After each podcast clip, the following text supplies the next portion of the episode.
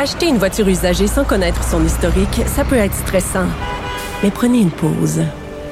Et procurez-vous un rapport d'historique de véhicule Carfax Canada pour vous éviter du stress inutile. Carfax Canada. Achetez l'esprit tranquille. La Banque Q est reconnue pour faire valoir vos avoirs sans vous les prendre. Mais quand vous pensez à votre premier compte bancaire, tu sais, dans le temps à l'école, vous faisiez vos dépôts avec vos scènes dans la petite enveloppe. Hmm, C'était bien beau. Mais avec le temps, ce vieux compte-là vous a coûté des milliers de dollars en frais, puis vous ne faites pas une scène d'intérêt. Avec la Banque Q, vous obtenez des intérêts élevés et aucun frais sur vos services bancaires courants. Autrement dit, ça fait pas mal plus de scènes dans votre enveloppe, ça. Banque Q, faites valoir vos avoirs. Visitez banqueq.ca pour en savoir plus. Cube Radio.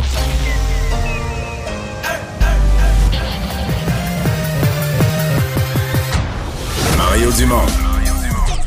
Organiser, préparer, informer. Les vrais enjeux, les vraies questions. Mario Dumont. Les affaires publiques n'ont plus de secret lui. Cube, Cube Radio. Bonjour tout le monde, bienvenue à l'émission, bienvenue à Cube Radio. Bon vendredi, on va terminer euh, cette semaine ensemble. Vous êtes peut-être déjà sur le chemin du retour. Euh, juste avant d'arriver en onde, on parlait de, des écarts météo. Moi qui vis maintenant dans la région de Montréal et qui vient du bas du fleuve. Euh, cette semaine, j'ai travaillé dans mes plates-bandes avant que les jours de pluie ne s'amorcent. Euh, mais je lisais aujourd'hui que dans l'est du Québec, les clubs de motoneige annoncent, il n'y a pas de problème, plusieurs relais sont encore ouvert. On continue. C'est une saison prolongée cette année. C'est pas comme ça toutes les années, mais euh, ils ont encore reçu dans plusieurs euh, régions. Vous avez, si vous habitez là, dans Charlevoix, Côte-Nord, Est du Québec, encore reçu plusieurs centimètres de neige au cours des dernières heures. En recevez encore présentement et ça va continuer. Donc, euh, partie du Québec qui est encore en plein hiver. On va parler d'élections durant cette émission, élection partielle lundi euh, ici au Québec dans Marie-Victorin, mais je vais vous avouer que c'est une partielle qui est gérée comme une élection générale tellement euh, proche des élections générales comme ça, il y a du momentum. On va parler aussi des élections françaises, c'est les Français qui vont voter dimanche, premier tour de cette présidentielle qu'on disait plate, plate, plate parce que Macron était réélu automatique, mais qui s'est beaucoup resserré. On rejoint tout de suite Julie Marcoux et l'équipe de 100% Nouvelles. 15h30, c'est le moment d'aller retrouver Mario Dumont. Salut Mario. Bonjour. Daniel McCann, Marguerite Blais qui euh, ne vont pas se représenter aux prochaines élections, mais l'info a coulé avant qu'elle ne l'annonce. Euh, on va regarder ensemble le tweet de Mme McCann. Elle n'a pas l'air contente euh, du tout. Là, j'aurais souhaité l'annoncer aux citoyens en premier. Mais non, je ne me représenterai pas. La bonne nouvelle, c'est qu'elle va être grand-mère au printemps. Il y a même Véronique Yvon du Parti québécois qui, est, qui est venue à sa défense. Euh, je sais qui spécifiquement au gouvernement qui a coulé la nouvelle de ces deux ministres qui ne vont pas se représenter pour tenter de se sortir d'une très dure semaine. C'est un grave manque de respect et d'égard de ne pas avoir laissé les principales concernées faire leur propre annonce. Mario, on dit souvent qu'en politique, nos ennemis sont à côté de nous et non pas en face de nous. Est-ce que c'est vrai cette fois-ci? Ben, on dit aussi que la politique, c'est ingrat. J'ai l'impression que si on allait poser la question aujourd'hui à Daniel McCann et euh, Marguerite Blais, euh, les deux qui étaient rendus à un certain âge, qui n'avaient pas vraiment besoin de ça, la politique, pour gagner leur vie, qui ont voulu, euh, dans le cas de Marguerite Blais, voulaient revenir en disant, avec l'engagement de François Legault, cette fois-ci, on va vraiment s'occuper des aînés. Et de fait, là, ils ont commencé à annoncer des maisons des aînés. En parallèle, il y a d'autres choses qui est arrivé, mais c'est ce début de pandémie qui a vraiment coulé. il s'est passé des choses quand même, là, je veux dire, plus on en apprend cette semaine, plus on se rend compte que. On verra ce que le rapport de la coroner va dire. Et plus on se rend compte qu'il y a eu. Euh, tu sais, là, on parle maintenant d'un appel au 911 qui aurait été stagé comme une pièce de théâtre en pleine nuit avec une agence de relations publiques. Euh, le cabinet de la ministre averti. On dit qu'est-ce que c'est ça, là? Tu sais, c'est pas beau, là. Mais euh, bon, est-ce que maintenant on a. Bon, d'abord, Véronique Yvon, elle m'amuse, là. je veux dire, quand l'opposition passe la semaine en chambre à descendre deux personnes, à les descendre en enfer, après ça, prend leur défense pour leur mauvais sort, euh, c'est correct, là. C'est correct, c'est correct. laissons, laissons, laisse arranger entre eux. Mais je pense que oui, là, sur le fond, je pense que ces deux femmes-là vont être vexées, euh, vont se rendre compte que là, du côté de l'entourage de François Legault, ben, on a, on a décidé, pour, pour faire baisser la pression dans la marmite, on a décidé de les, de les sacrifier, de de couler. écoute, dans le cas de Marguerite Blais, euh, moi, c'est une nouvelle que je savais. Il était clair pour moi que Marguerite Blais faisait juste un mandat. Elle ne l'avait pas annoncé ouvertement. Non, c'est ça, c'est ça. Elle l'avait pas annoncé, puis c'était elle à faire l'annonce. Mais dans le cas de Mme McCann, c'était pas annoncé du tout. C'était pas connu du tout. Donc là, c'est encore plus euh, malaisant qu'elle n'ait pas pu d'abord l'annoncer euh, dans l'ordre aux gens, là, dans l'ordre où elle voulait le faire, souvent aux gens de sa circonscription en premier, etc. Donc voilà. Mais on se comprend ça que. un goût amer. Ben oui, mais on se comprend que c'est la c'est la cerise euh, qui roule en bas du Sunday euh, d'une des pires semaines du gouvernement Legault. Là. Une semaine. Une des pires? Épouvantable, probablement la pire, une semaine épouvantable euh, à tout point de vue, ou même ce qu'ils ont annoncé de positif, un tramway pour Québec, et ils l'ont fait à reculons. Euh, dans un, ça aussi, dans une certaine zizanie où c'était allé en bordel sa place mhm. publique, en chicane avec le maire de Québec, euh, le CHSLD Heron, le ton en général, M. Legault qui compare la COVID à un rhume. Puis tu sais, l'opposition n'a pas toujours été chic là-dedans, là, mais l'opposition a réussi à créer cette impression que la CAQ a toujours réussi à éviter jusqu'à maintenant, créer l'impression que, ça va vraiment mal, qu'il que, n'y a pas vraiment une stabilité, qu'il y a comme un bordel en cours. Et des fois, c'est juste ça que tu es dans l'opposition, c'est de créer une... Tu sais, quand tu au gouvernement, pourquoi au gouvernement ça va si bien l'été? Parce qu'on parle pas du gouvernement. quand on n'en parle pas, on a l'impression que tout doit être correct. Si on parle pas, si on parle pas mal du gouvernement, si on n'en parle pas du tout, tout doit être correct. Alors là, cette semaine, il y a eu vraiment un sentiment que, euh, que les choses vont, vont, pas rondement, que c'est difficile, que le monde n'est pas de bonne humeur. Lundi, les citoyens de Marie-Victorin, lorsqu'ils vont aller voter, est-ce que tu crois qu'ils vont penser à cette semaine dernière, cette semaine-ci? Ben là, tu soulèves une autre question. Hein, parce que nous autres, on analyse une semaine parlementaire, on regarde ça avec une loupe, l'opposition a marqué des points, tout ce que je viens de te dire. C'est une hmm. autre question de savoir est-ce que ça. Euh, Jean-Marc Léger a un beau terme parce que est-ce que ça percole dans le public? C'est-à-dire, est-ce que les gens sont, sont, Ça les touche vraiment? Tu sais, euh, quand le gouvernement augmente une taxe sur un bien essentiel qui touche tout le monde, j'ai pas besoin de faire une grosse analyse. Je te le dis que ça va percoler puis que le monde va être en maudit. On le devine, là, que les gens, ça les touche, ça, les touche, ça les affecte dans leur vie, ça touche leur portefeuille chaque fois qu'ils vont payer. Là, c'est une histoire de CHSLD qu'on savait déjà, qui est arrivée il y a deux ans. Euh, qui est infiniment triste, mais qui n'a pas été voulu par personne, qui est arrivé dans un accident. Alors, jusqu'à quel point le public, je pense que le public comprend que ça n'a pas été bien mm. géré, que, c'est pas tout beau, mais jusqu'à quel point on en tient politiquement rigueur au gouvernement, ça, on va le savoir lundi. C'est sûr que M. Legault aurait préféré avoir une semaine positive à la veille d'une élection partielle. Mais est-ce que vraiment c'est quelque chose qui change l'opinion de l'électeur, qui fait qu'un électeur qui dit ben moi là, je vote pour la CAQ, j'aime pas les autres partis ou j'y crois pas ou peu importe, change d'idée. Dis là, là, il mérite d'être puni. Parce que c'est souvent une élection partielle, l'occasion pour l'électeur de dire, regarde, c'est pour ça que souvent les gouvernements en place perdent les élections partielles. regarde, c'était pour former le prochain gouvernement, peut-être je voterai encore pour eux autres. Les péquistes ont fait ça à René Lévesque puis à leur parti mille fois.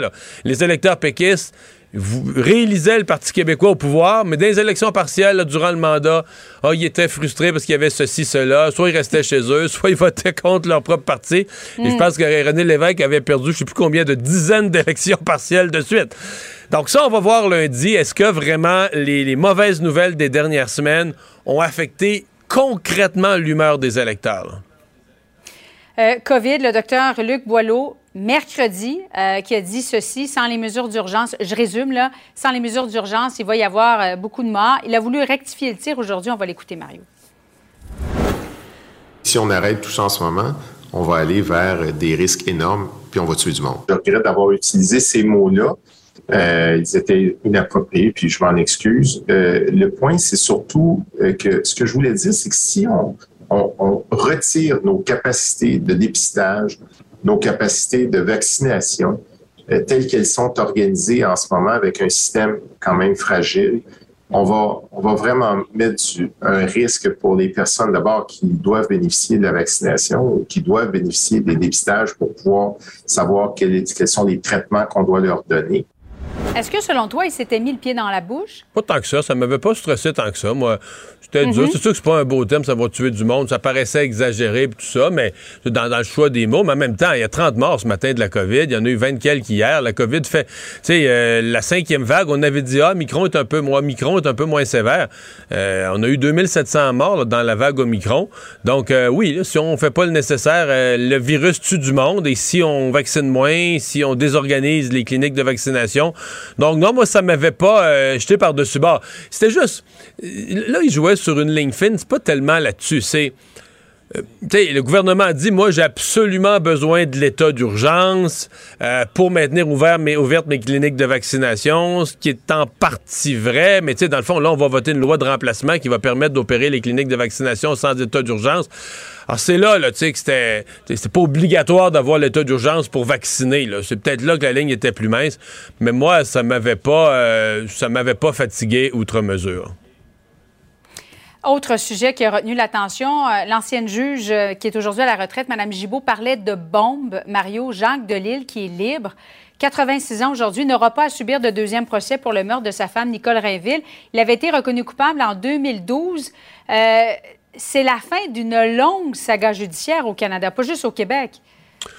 Oui, puis un cas particulier, parce que moi j'ai fait bien des entrevues durant cette décennie avec toutes sortes d'experts pour avoir entendu toujours un peu les. Étant donné que c'est un ancien juge, c'est pas banal dans l'histoire judiciaire d'un pays. Un ex-juge est accusé d'avoir tué sa conjointe, puis là, il y a toute l'expertise.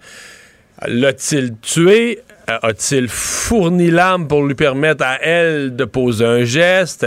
Tu c'est toujours resté cette affaire-là. Qu'est-ce qui est arrivé exactement? Comment il a géré son procès? Qu'est-ce qu'il a voulu dire, pas dire? Euh, bon, ensuite, a réussi à obtenir du, ministre de la Justice une reprise de procès.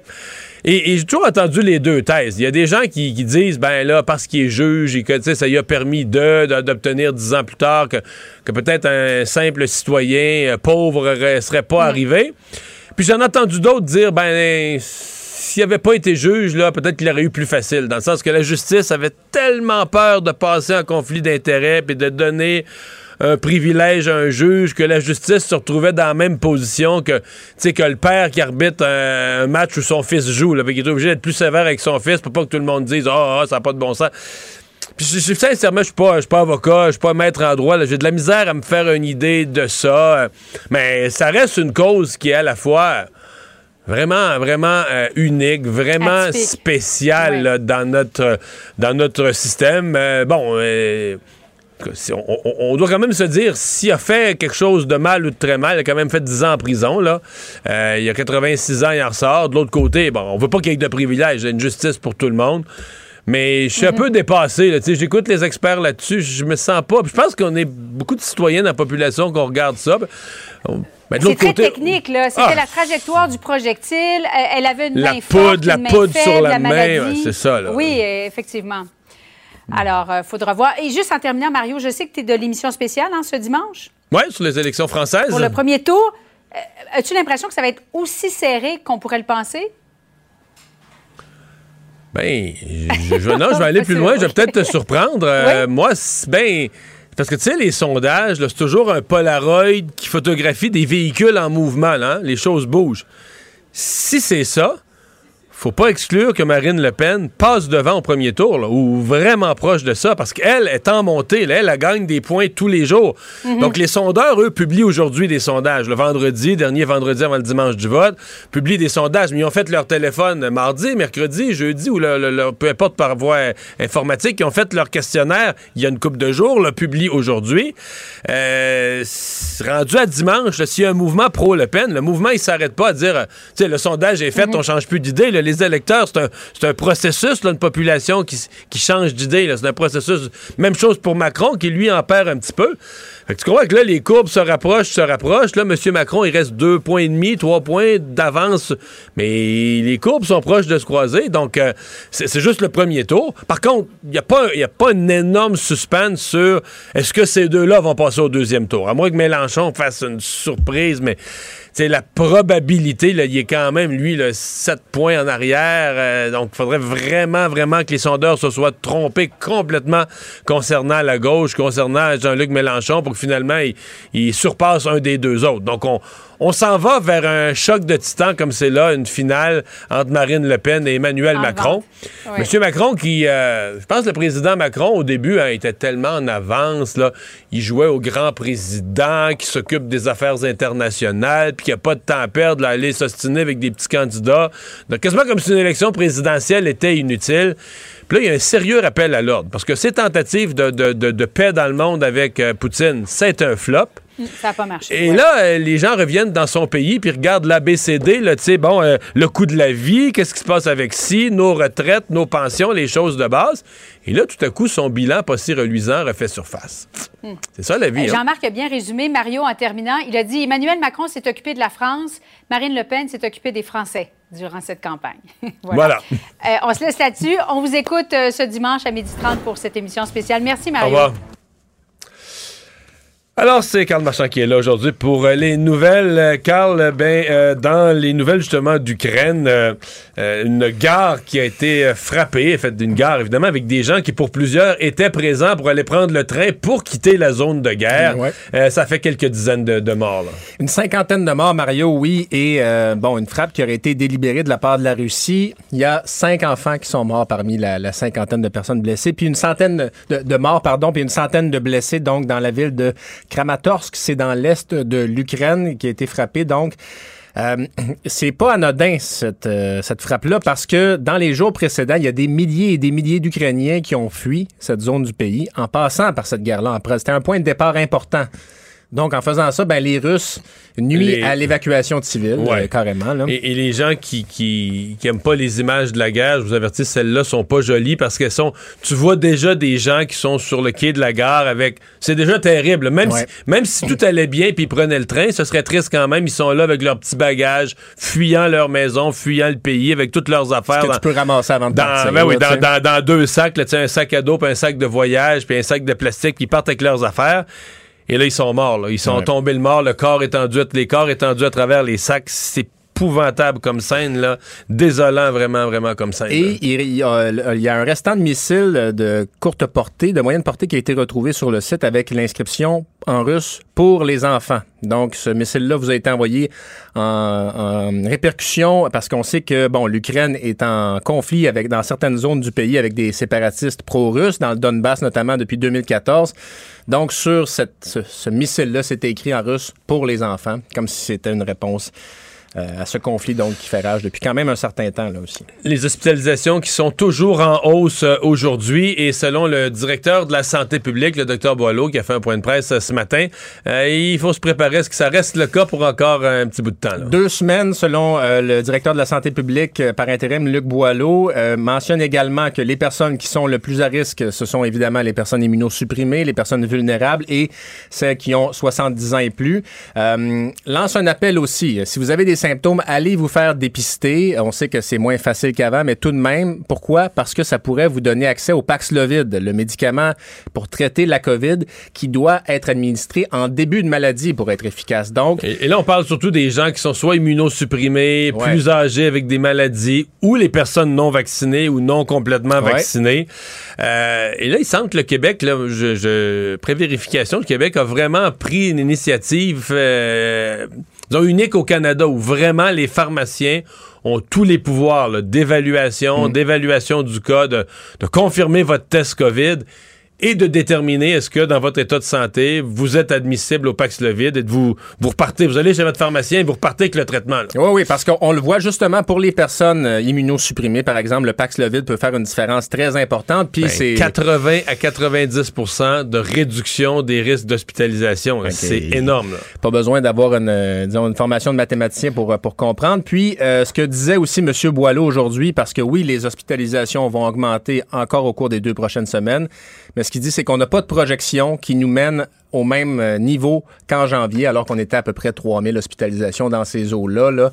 Euh, on sait qu'on avait, euh, on avait fermé le 31 décembre. Là. On avait demandé au restaurant de fermer parce que ça allait pas bien. On a monté jusqu'à 3500. Mais moi, je faisais le calcul de ces jours-ci, on était à peu près à 50 de plus par jour. Je dis, OK, deux semaines, tu vas dire, c'est de la mathématique à 25 cents, là, mais je me disais 14 jours, là, deux semaines, à 50 par jour, c'est 700 de plus. Puis là, on était à 1600, fait qu'on montrait sais, chiffron, je veux dire, bon, ouais, si on se fait ça 2500. montrer à 2300, 2300, 2400, 2500, donc quand même à 1000 de moins que le sommet qu'on avait connu dans la cinquième vague. Il a aussi, le docteur Boileau, un peu confirmé, ou je devrais dire, fait de, fait de, d'une recommandation, une politique officielle. C'est cette recommandation qui avait circulé dans les médias depuis hier de faire un test avec les couvillons dans la bouche. Donc, Ouais. avant de le, de le mettre dans le nez, là, de passer dans le fond de la bouche. Passez par la bouche avant, comme ça, euh, ça Oui, va dans- goûter meilleur. dans le bon- dans le bon ordre, Dans le bon dans le bon ordre, évidemment. Oui, oui. Euh, et oui, parce qu'il y a une étude en Nouvelle-Écosse qui nous dit que faire ça, ça réduit de manière assez importante le risque d'avoir un faux négatif. Ça passe de 22 de chance à 5 de faire donc la prise Oui. dans la bouche et, Et, dans et- le et nez. des faux négatifs, il y en a beaucoup présentement. Il semble que Ben oui. le Omicron puis le BA.2, il y a beaucoup, beaucoup de gens qu'au début, ça, ça, ça sort négatif. Fait que là, les gens disent, bon, je pense, je pense que je suis correct. Là. Puis là, le lendemain ou le surlendemain, oups, ils, ont, ils ont- ils continuent à avoir des symptômes, refont le test, puis là, ils sortent positif. Mais là, entre-temps, ils sont allés au travail, ils sont allés au bureau, Ben, ils, ont, ils croisé plein de monde. Là. Et outre l'ordre euh, bouche avant le nez, ben euh, il y a aussi certaines consignes quand même. Donc on fait cinq tours dans le, le creux de la joue, Euh, on le fait dans les narines ensuite et ce qu'on dit également, faut pas boire, manger ou mâcher de la gomme ou prendre des médicaments de manière orale 30 minutes avant de faire le test. Donc on vous le dit parce que ça aussi c'est si vous faites tout ça pour avoir un meilleur résultat mais que vous faussez les données, ben ça vous aidera pas. Puis en terminant Mario, euh, nouvelle de dernière minute qui a du punch si tu me permets. Will Smith a Oui. été banni pendant 10 ans euh, de la cérémonie des Oscars pour cette claque qu'il a donnée à Chris Et Rock. J'ai vu la nouvelle vite vite, je suis pas sûr de, la- de toute la... Donc, il n'y a pas le droit d'aller à la cérémonie. Il n'a n'a pas le droit d'assister à la cérémonie. Est-ce qu'il pourrait, mettons, qu'il fait malgré tout un excellent film, est-ce qu'il pourrait être en nominé? Est-ce qu'il le dit, ça? Ben, ça commence à être compliqué parce que Will Smith avait démissionné de l'Académie plus tôt cette Ah semaine, oui, justement. Donc, c'est un peu comme si tu veux aller. Ben là, je comprends que ta, ta carrière en humour décolle encore, Mario, mais il faudrait que tu sois membre de l'Association des professionnels de l'humour pour soumettre un spectacle. Alors, ben, peut-être que les prochains films de Will Smith ne, ne lui, vaudra- ne lui vaudront pas d'Oscar sur sa cheminée. Combiner crédibilité et curiosité. Mario Dumont. Cube Radio. Alors, euh, on voulait à ce point-ci, parce que c'est élection partielle dans la circonscription de Marie-Victorin euh, lundi qui vient. Euh, c'est une élection vraiment le très, très suivie, très chaudement disputée. Dernière occasion où des électeurs vont voter avant l'élection générale du 3 octobre prochain. Et euh, on voulait avoir les deux candidats. Il est arrivé quelques sondages dans la campagne euh, qui montraient surtout une course là entre euh, la CAQ et le Parti québécois. Donc, on avait invité ces deux candidats. La candidate de la CAQ, Mme Charlie Dorismont, nous a dit qu'elle n'était pas disponible euh, pour une entrevue, qu'elle était trop occupée cet après-midi. Euh, on a quand même choisi de faire le segment. Pierre Nantel, candidat pour le Parti québécois, lui était disponible. Bonjour, M. Nantel. Bonjour Mario, comment allez-vous? Très bien, très bien. Comment s'est déroulée cette, euh, cette campagne, vous qui en aviez vécu d'autres avant? Ah, le premier choc, Mario, c'est de voir à quel point le Parti québécois est rempli de bénévoles, passionnés, organisés, qui ont le sens de l'élection, qui ont le sens d'aller chercher le vote. Et c'est ça qu'on fait parce qu'on est dans une élection partielle et comme vous le savez, la, question du taux de participation est toujours là. Il faut s'assurer de faire sortir son vote et je peux vous assurer qu'on s'assure de retourner chaque hier pour trouver un électeur qui cho- choisit le Parti québécois, puis on va tout mettre en œuvre pour gagner cette élection.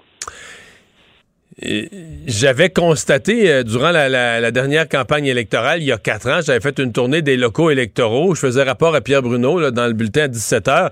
Et c'était exactement mon constat, là, que le Parti québécois était le parti le plus mobilisé, qu'il y avait le plus de militants, qu'il y avait du monde dans les comités électoraux. C'était sur le téléphone, ça travaillait. Sauf que le soir de l'élection, il y avait bien des bénévoles, bien des militants, mais il n'y avait pas de vote. Là. Les électeurs étaient pas au rendez-vous.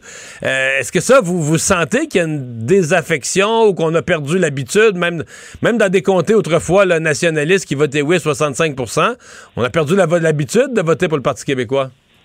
Oui, ben, je, peux dire en tout cas que s'il y a un message que je peux apporter, moi j'ai toujours dit que Paul Saint-Pierre Plamondon apportait le message aux gens qui s'étaient considérés comme des orphelins politiques, l'ayant lui-même participé ce mouvement, il était bien placé pour en parler. Il avait rechoisi le Parti québécois. Moi, j'ai toujours dit que j'avais toujours voté Parti québécois, mais que Peut-être que oui aussi. Moi, j'ai pris le beau risque numéro 2 avec Jack Layton, puis j'en suis arrivé à la conclusion. Puis vous savez comment je me suis battu pour la, protection de notre patrimoine culturel, de notre industrie culturelle dans les différents points de, visionnement que les gens utilisent, les Netflix, les Spotify de ce monde, et que malheureusement, j'ai constaté qu'il n'y avait rien qui s'était produit. Quand on dit rien qui s'était produit en sept ans, huit ans à Ottawa, ben, j'en arrive à la conclusion qu'il fallait faire justement un CRTC à Québec, par exemple. Alors, et ça, ce témoignage-là, ce, de reconnaître que euh, j'ai considéré d'autres options, mais les gens font comme Ah oui, puis là, vous, vous revenez. Ben oui, je reviens. Puis j'invite les gens à rechoisir leur parti, le Parti québécois, qui a toujours été très fort ici dans Marie-Victorin. Euh, d'ailleurs, un endroit où, en, début d'année, on a sondé que plus c'est autour de 53 personnes, des 53% des gens qui soutiennent toujours la souveraineté. Alors, il y, a, beaucoup de réceptivité. On le sent partout. Les gens sont heureux de voir d'ailleurs à quel point les gens sont motivés dans l'équipe électorale ici. Est-ce que ça va voter lundi? Que, parce que les élections partielles, souvent en milieu, on est, on est pas mal en ville quand même à Longueuil. Peut-être pas autant qu'un quartier central de Montréal, mais on est quand même pas mal en ville. On a eu certains exemples d'élections partielles où ça votait vraiment pas fort, en milieu urbain surtout. Avez-vous l'impression que là, ben, c'est sûr que c'est une élection qui arrive proche de la générale, il y a eu quand même beaucoup d'intérêt. Avez-vous le sentiment que les électeurs vont être au rendez-vous? Bien, si on suit en tout cas aux chiffres qu'on a eu du vote par anticipation, vous le savez, c'est de plus en plus populaire, le vote par anticipation, mais là, vraiment, on a eu quand même un très gros taux de participation euh, euh, dimanche et lundi dernier. Moi, j'ai l'impression qu'évidemment, il va falloir maintenir la je dirais, le contact avec les électeurs, parce qu'effectivement, euh, on, parle très souvent du, tiers à peu près des gens qui vont voter par rapport à une élection générale. Hmm. Et c'est quoi le sujet de l'élection? D'abord, est-ce que c'est la gestion de la pandémie? Parce qu'évidemment, si on écoute euh, le Parti conservateur, Éric Duhem, euh, le, thème numéro un présentement, c'est la colère des gens. On les a privés de leur liberté pendant la pandémie. Euh, est-ce, que, ça, vous avez entendu ça? Est-ce que c'est le, thème dominant ou est-ce que c'est le pouvoir d'achat, l'inflation? Qu'est-ce qui est le thème dominant dans Marie-Victorin, dans ce que vous avez vu? Ben, moi, je dirais que tout d'abord, hein, c'est une campagne qui a été quand même échelonnée sur beaucoup de semaines. Moi, on a commencé à faire la campagne, à faire du porte-à-porte. C'était 2-3 février. Euh, il faisait moins 20. Euh, les préoccupations peut-être peut-être pas au même endroit exactement, mais qui est apparu au fil du temps. Évidemment, on connaissait déjà l'enjeu des logements, hein, le manque de logements, la crise du logement était déjà bien présente. C'est ajouté à ça la hausse de l'inflation euh, galopante, le, le prix de l'essence, euh, des enjeux comme celui-là, ceux-là sont, apparus. Et là, ben, depuis quelque temps, mais évidemment, avec l'actualité, avec ce qu'on apprend sur Aaron, par exemple, actuellement, ben, les gens se, questionnent de plus en plus sur la saine gestion ou en tout cas sur ce qu'on leur a dit par rapport à la gestion de la pandémie. Alors, euh, on va espérer que la pandémie est derrière nous malgré cette sixième vague qui arrive, puis on va espérer que le beau temps va nous protéger encore plus, puis que les gens vont évidemment rester prudents et s'assurer d'aller voter, puis s'assurer d'aller voter pour avoir une voix à Québec. Parce que, honnêtement, on, peut se demander qu'apportera une 76e députée euh, de la CAQ à l'Assemblée nationale. Avez-vous le sentiment que la dernière semaine qui a été extrêmement négative pour le gouvernement euh, pourrait faire, euh, faire basculer la, campagne en votre faveur? Ben, de toute façon, depuis le début, cette campagne est très serrée. On en est tous très conscients. De toute évidence, la CAQ en est très consciente elle-même. Je veux dire, on a vu, c'était le défilé des limousines des ministres qui... Euh, ça, vous, fait peur, ça, les, ministres qui ont défilé tour à tour? C'est une grosse ben, machine. Ben oui, c'est vrai, vous avez raison, c'est clair ici là, que la CAQ déploie tout ce qu'elle a comme outil, y compris ce qu'elle a comme outil, comme gouvernement actuellement en place. Mais euh, c'est pas une nouvelle. On savait que ça serait serré. On avait dès le début cette indication-là. Ça continue et puis euh, ça, ne fait que motiver davantage, je dirais, les troupes et moi-même d'ailleurs. Ouais. L'objectif pour vous euh, lundi, c'est de bien performer ou c'est de gagner? Ah, c'est de gagner c'est de gagner parce que je peux dire que tous les gens qui, ici, dans Marie-Victorin, euh, euh, ont à cœur justement la cause de l'indépendance, mais aussi la cause de ce gouvernement, les, gouvernements du Parti québécois qu'ils ont eu, qui ont sculpté les politiques publiques dont la plupart des Québécois, les Québécois sont les plus fiers. Puis quand euh, on a, par exemple, on a organisé euh, parce qu'on parle beaucoup de logement social, mais évidemment, dans Longueuil, quand on, il, faut le, il faut le réitérer, dans Longueuil, là, un enfant sur trois vit dans une famille sous le seuil de la pauvreté. Et euh, le, deux tiers des ménages sont locataires. Alors, ces enjeux dont on parlait, la hausse du coût de la vie, les hausses des loyers, ben, ça a beaucoup d'impact ici. Lorsqu'on a fait une manifestation, euh, il y a environ un mois peut-être, lorsqu'on est allé faire une marche entre le cégep Édouard Montpetit et le bureau de Lionel Carman, puis j'étais accompagné de Véronique Yvon, je peux vous dire que très clairement, les, liens sont toujours très forts entre le Parti québécois, entre Véronique Yvon, par exemple, et, tous les gens des organismes communautaires. On a, on a besoin de s'assurer, bien évidemment, que le PQ reste ici parce que cette, cette complicité cette vision, euh, quand, je parle de Véronique Yvon, on parle de, l'aide médicale à mourir, de mourir dans la dignité. Ben, les gens sont très sensibles à cette approche-là du Parti québécois qui a cet historique dans la circonscription, puis qui aujourd'hui prend tout son sens quand on pense euh, au sort qu'ont vécu nos aînés dans la pandémie, particulièrement dans le cas du CHSLD. Aaron? Est-ce que votre chef, Paul Saint-Pierre Plamondon, s'est investi beaucoup dans la campagne sur le terrain, euh, quelques jours par semaine, au cours des, cinq semaines de la campagne et avant? Ah, énormément. Je vous dirais que c'est certainement lui le, grand directeur de la campagne, évidemment. Il est très, très investi. Puis pour lui, c'est important dans la mesure où on a beaucoup à montrer encore. Euh, le, parti, on a annoncé des belles candidatures comme celle de Stephen Enfield, un, atout précieux quand on parle de notre rapport avec l'immigration. Alors, on a plein d'autres candidatures à annoncer. Puis évidemment, ben, se rebâtir, reconstruire les liens avec les jeunes, c'est ce qui s'était forcé de faire pendant tout l'hiver. Ben, ça va porter fruit pour l'élection générale du 3 octobre. Dernière question, est-ce que vous sentez une pression? Parce que il y a quand même quelques analystes, euh, puis bon, inspirés un peu par les propos de Paul Saint-Pierre Plamondon, qui disent, ben là, Marie-Victorin, euh, le Parti québécois joue son avenir. J'ai lu ça plus qu'une fois. Euh, le PQ, sa relance, son nouveau départ, tout passe par une victoire dans Marie-Victorin. Est-ce que vous vivez durement cette pression? Est-ce que vous avez l'impression d'avoir l'avenir du parti de René Lévesque sur vos épaules? Ben, pas sur, pas sur mes épaules à moi, mais sur l'épaule de tous ceux qui sont impliqués dans la campagne. Puis comme je vous disais en tout début de l'entrevue, il y a tellement de monde. C'est tellement. Moi, j'étais au NPD à l'époque, j'avais des gens qui étaient convaincus. Mon passage au Parti vert aussi, il y avait des gens qui étaient très convaincus. Mais ici, c'est des gens convaincus, mais plus, plus, là. Puis c'est des gens qui travaillent fort. On était, là, un moment donné, on a, compté tous les efforts dans le local et en ligne. On était en haut de 130. C'est beaucoup de monde, qui travaille. Je pense que oui, tout le monde est très conscient à quel point c'est important de gagner Marie-Victorin, puis que c'est important de voter vrai, de voter pour du monde qui ont de l'expérience, parce qu'il y a beaucoup d'espace entre la CAQ et Québec solidaire. Tout le centre-gauche est disponible et c'est le Parti québécois qui l'exprime le mieux. Pierre Nantel, bonne journée du vote euh, lundi. Merci d'avoir été avec nous. Venant de vous et de votre expérience, ça me fait plaisir. Merci beaucoup. Bonne fin de semaine. Acheter une voiture usagée, ça peut être stressant, mais prenez une grande respiration. Et imaginez-vous avec un rapport d'historique de véhicule Carfax Canada qui peut vous signaler les accidents antérieurs, les rappels et plus encore. Carfax Canada. Achetez l'esprit tranquille. La Banque Q est reconnue pour faire valoir vos avoirs sans vous les prendre. Mais quand vous pensez à votre premier compte bancaire, tu sais, dans le temps à l'école, vous faisiez vos dépôts avec vos scènes dans la petite enveloppe. Hmm, c'était bien beau. Mais avec le temps, ce vieux compte-là vous a coûté des milliers de dollars en frais, puis vous ne faites pas une scène d'intérêt. Avec la banque Q, vous obtenez des intérêts élevés et aucun frais sur vos services bancaires courants. Autrement dit, ça fait pas mal plus de scènes dans votre enveloppe, ça. Banque Q, faites valoir vos avoirs. Visitez banqueq.ca pour en savoir plus.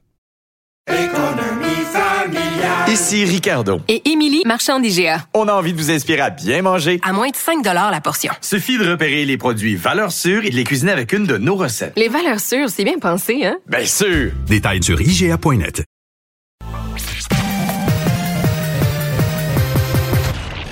Combiner crédibilité et curiosité.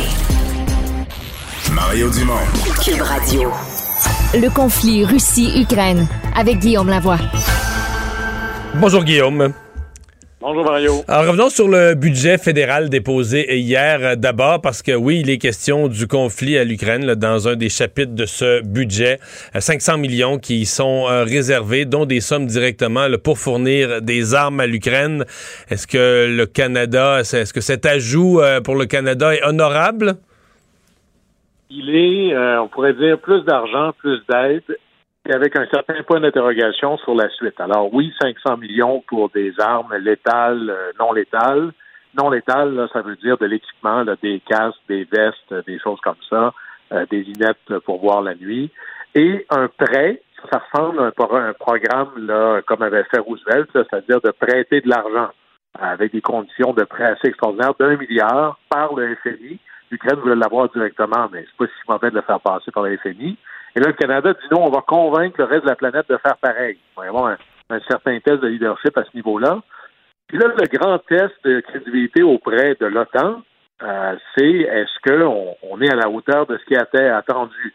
Oui, le, 2 là, le 2 On était à 1,36, là, monte, on monte à 1,5, mais depuis deux ans, on diminuait à chaque budget. Là. Au moins, là, on revient dans la bonne direction. Mais est-ce que c'est assez? Moi, je pense que ce ne sera pas assez pour rencontrer le test du moment. Parce que là, on peut difficilement penser à un moment plus critique pour être membre de l'OTAN depuis au moins là, la fin de la guerre froide. Alors, on était à 1,39 à peu près, 1,4, arrondissons, soyons généreux.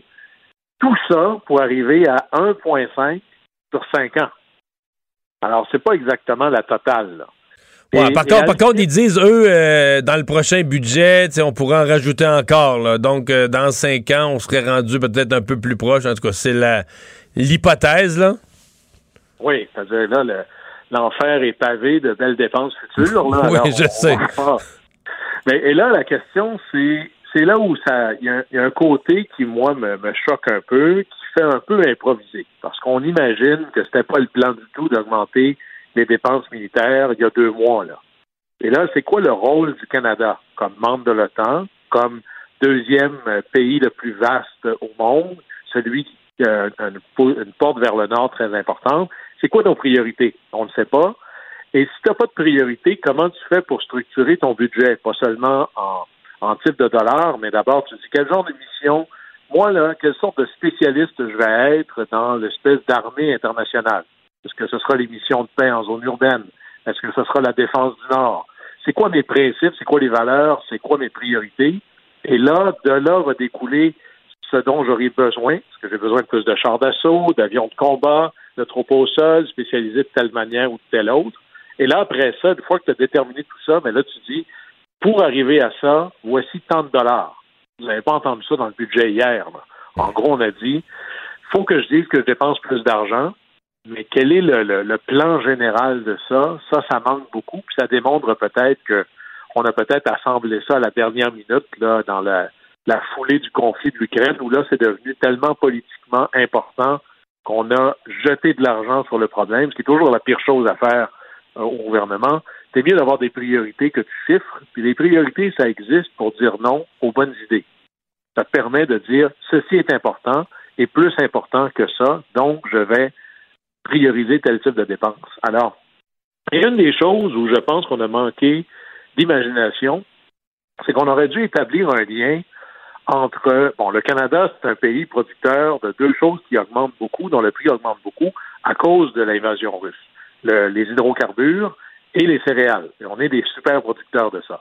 Et le prix des, hydrocarbures, des céréales qui montent, c'est bon, en comptabilité gouvernementale. C'est plus de, taxes ou d'impôts qui vont être perçus ou de droits de douane qui vont être perçus à cause de ces denrées-là. On aurait dû, je pense, lier les deux en disant, regardez, puisque le prix augmente à cause de l'invasion de Poutine, on va prendre un petit pourcentage de l'augmentation qui entre dans nos coffres et on va l'allier directement en investissement pour l'Ukraine, soit en aide directe, soit en investissement militaire, soit en aide de toutes les sortes. Et ça aurait pu permettre de faire un lien direct entre la hausse des prix causée par Vladimir Poutine et de créer de ça plus d'argent pour lutter contre lui. Mais on n'est pas allé là, malheureusement. Tu veux nous parler de certains personnages euh, importants, euh, de, de, de, de, leur personnalité, de leur passé, euh, de ce que ça peut les amener à jouer dans, ce, dans la suite de cette guerre. le premier de ceux-là, Joe Biden. Oui, c'est un peu lorsque personne qui est à la hauteur de Churchill dans les gens que je vais vous nommer, mais lorsque Churchill arrive au moment le plus sombre du début de la Deuxième Guerre mondiale, quand l'Angleterre a le dos contre le mur, personne pense qu'il est possible de faire quelque chose. Churchill, on le nomme premier ministre, et il va dire Tout dans ma vie m'a préparé à ce moment. Et il y a des, on dirait que des fois, l'histoire crée des rendez-vous pour les bonnes personnes aux bons endroits. Prenons Joe Biden. Euh, lui, a passé 30 ans sa carrière au Sénat, au comité des, des relations extérieures, le sous-comité des relations sur l'Europe de l'Est. Comme vice-président, c'était le faucon dans l'administration Obama. L'Ukraine, c'était un projet proche de son cœur. Il en était toujours, toujours le principal promoteur. Si ça n'avait été que de lui, ça ferait longtemps que l'Ukraine aurait été armée massivement par les États-Unis. Alors, comme il arrive président, c'est peut-être une très mauvaise nouvelle pour Vladimir Poutine parce que c'est à la fin les priorités proches du cœur des décideurs, ça compte toujours plus. Et Joe Biden, c'est pas, il joue pas de l'apaisement là, ça, il fait pas peur lui d'armer des ennemis de Vladimir Poutine. De l'autre côté, une personne dont on entend peu parler parce qu'on connaît encore mal toute la puissance et l'importance de l'Union européenne et de son exécutif qui est la Commission européenne, c'est Ursula von der Leyen. Elle, on la connaît moins ici au, Québec ou au Canada. C'est ça. Alors, c'est VDL, c'est euh, c'est celle qui est, évidemment, l'Union européenne, c'est pas les États-Unis, mais c'est elle un peu la présidente de l'Union européenne. C'est pas tout à fait comme ça qu'il faut le voir, mais on n'est pas loin de ça.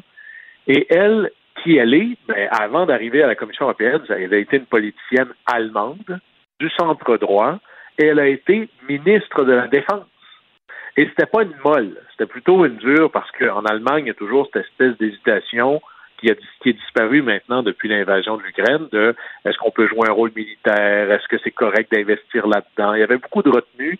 Elle, elle était dans les ministres de la Défense, première femme d'ailleurs, un peu comme Kim Campbell, première femme à devenir ministre de la Défense. Elle, disait on a un rôle à jouer, il faut investir. Elle a même fourni des armes aux Kurdes pour se défendre contre l'invasion euh, turque ou irakienne. Et il y a une erreur dans son passé qui était de dire je veux pas qu'on arme l'Ukraine. Je pense qu'on peut négocier avec Poutine. Est-ce qu'elle doit le regretter aujourd'hui? Alors, imaginez, quand tu t'es fait prendre une fois, tu es encore moins prêt à jouer le jeu une deuxième fois. Alors, on a quelqu'un qui dirige l'Union européenne, qui connaît les Allemands, qui est le géant de l'Union, qui a été ministre de la Défense, qui connaît bien cet aspect-là, et qui en plus s'est fait jouer une fois par Vladimir Poutine alors qu'elle est probablement encore plus déterminée aujourd'hui. Hein, J'ai été ridiculisé une fois, ça n'arrivera pas deux fois. Il y a une vengeance avec l'histoire ici qui est intéressante. Puis le dernier des personnages, des trois dont je vais vous parler, c'est Boris Johnson, hein, le, premier ministre anglais, un peu clownesque à ses heures, mais très machiavélique dans ses approches. Le fait que le Brexit a eu lieu a un peu libéré l'Angleterre de la politique de relations extérieures qui était celle de l'Union européenne. Et ça fait que l'Angleterre, qui veut jouer un peu plus rough que l'Union européenne, peut aller plus vite, plus loin. Et ça fait une espèce de compétition vers le haut pour des sanctions plus sévères envers la Russie. Et bref, ces trois personnages-là, dans leur cadre actuel, ces trois mauvaises nouvelles pour Vladimir Poutine et probablement trois bonnes nouvelles pour l'Ukraine à ce moment-là. Ouais, trois personnes avec de la fermeté. Euh, Guillaume, tu euh, t'interroges sur euh, le rôle de la Turquie, parce que ce que le public a vu jusqu'à maintenant, euh, c'est la Turquie quoi, qui, qui, organise des rencontres, qui, qui, prête sa, son concours à, la réunion des Ukrainiens et des, de la Russie pour des, des négociations à la recherche de la paix. dans ton esprit, c'est pas si rose que ça? C'est assez particulier. Hein. Des fois, euh, il faut être un peu Janus là, dans son approche de la politique. Des fois, il faut être des deux côtés de la ligne en même temps. Mais il y a des moments où ça devient un peu gênant. D'abord, la Turquie euh, est membre de l'OTAN, pour garder ça en tête, et fournit des armes, entre autres un drone très, très meurtrier euh, pour les Ukrainiens. Et les Ukrainiens ont même inventé une chanson pour féliciter le, le drone turc. Ceci étant, la Turquie a d'énormes liens avec la Russie. Et la Turquie, même si elle est membre de l'OTAN, elle a choisi de ne pas imposer de sanctions à la Russie. Et là, ce qui est pire, peut-être même un peu embarrassant, sinon révoltant, c'est que la Turquie est un peu en train de devenir le paradis des oligarques. Alors, imaginez que vous êtes un oligarque russe, vous ne pouvez plus aller nulle part, vous ne pouvez plus voyager avec votre avion au-dessus d'un paquet de pays, et il n'y a plus une banque qui veut de vos fonds. Et là, soudainement, il y a un pays qui n'est pas très loin d'ailleurs. Hein. Mais qui est, un membre de, qui est un membre de l'OTAN, qui est censé être dans la coalition contre la Russie. C'est ça. Et là, il dit, ben moi, vous pouvez venir chez moi, il n'y a aucun problème. Et là, les comptes, la Banque centrale, je vais vous donner juste un parallèle. À la mi-mars, en deux jours, la Banque centrale turque a vu l'entrée de 3 milliards de dollars qui arrivaient de la Russie. Et là, ben, on, fait, on maintient les liens aériens, on refuse d'imposer des sanctions, puis là, ça rentre à valise pleine d'argent, là. Évidemment, ces gens-là qui rentrent à valise pleine d'argent en Turquie, vous imaginez que c'est pas tous des réfugiés du régime de Vladimir Poutine, là. La preuve, c'est que, il y a cette espèce de truc qui, je pense, moi, personnellement, est révoltant, qui est le programme, pardon, le programme de immigrants investisseurs. Essentiellement, c'est un pays qui croit tellement dans des valeurs qu'il vend ses passeports. Et c'est ce que fait la Turquie présentement. Ils vendent, là, c'est l'espèce de. C'est comme des petits pains chauds. Tu vends des passeports en échange de plusieurs centaines de milliers de dollars d'investissement dans ton pays. Alors, il y a des gens là, qui débarquent en Russie et là, là, tu achètes les trois, quatre, cinq premiers condos qui passent pour avoir ton passeport turc. Alors, c'est pas exactement très chic. Et la preuve, c'est que même, même, écoutez ça, euh, Dimitri Medvedev, qui a été premier ministre, qui est un, un frotteur de Poutine depuis Ouais. longtemps, qui a même été président de la Russie, lui, ben, il est allé stationner son yacht de 74 mètres de long, euh, pas loin, euh, en fait, en Turquie. Et il y a des avions d'oligarques qui débarquent. Alors oui, il y a de la classe moyenne qui essaye de se sauver de la Russie, mais ces gens-là n'arrivent pas en avion privé. Ils n'arrivent pas avec des millions de Mais là, dollars. là, pour non, non, mais là, tu- la Turquie a quand même fourni des drones qu'on a dit précieux et importants pour détruire des chars d'assaut russes. La Turquie organise des réunions de paix en disant moi je suis entre les deux, mais la Turquie accueille aussi les oligarques russes puis continue à faire du commerce avec la Russie. Oui, alors. ça, si tu jouais ces deux point, là, tableaux, c'est comment comment on appelle ça? Restons, polis, mais c'est le cadre de est-ce que je serais capable d'être membre de la coalition tout en faisant le plus d'argent possible? Parce que c'est correct d'accueillir des réfugiés, mais quand ils arrivent en yacht et en avion privé, on n'appelle plus ça des réfugiés, on appelle ça des, des frotteurs du régime.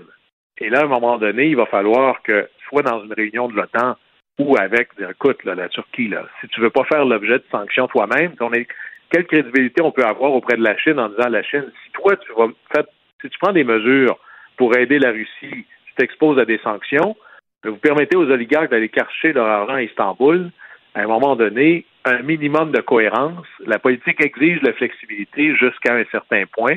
Et là, vous avez vu l'attaque encore contre des civils, une attaque complètement délibérée. Mais là, il va falloir peut-être monter le ton et dire vous allez devoir choisir votre camp. Et être membre de l'OTAN, tu peux pas te défaire, tu peux pas soutenir un régime que tu es supposé combattre. Bon, Hey, un mot, euh, puisqu'on est avec nous, sur les élections euh, françaises. Euh, je sais que tu suis ça aussi de près.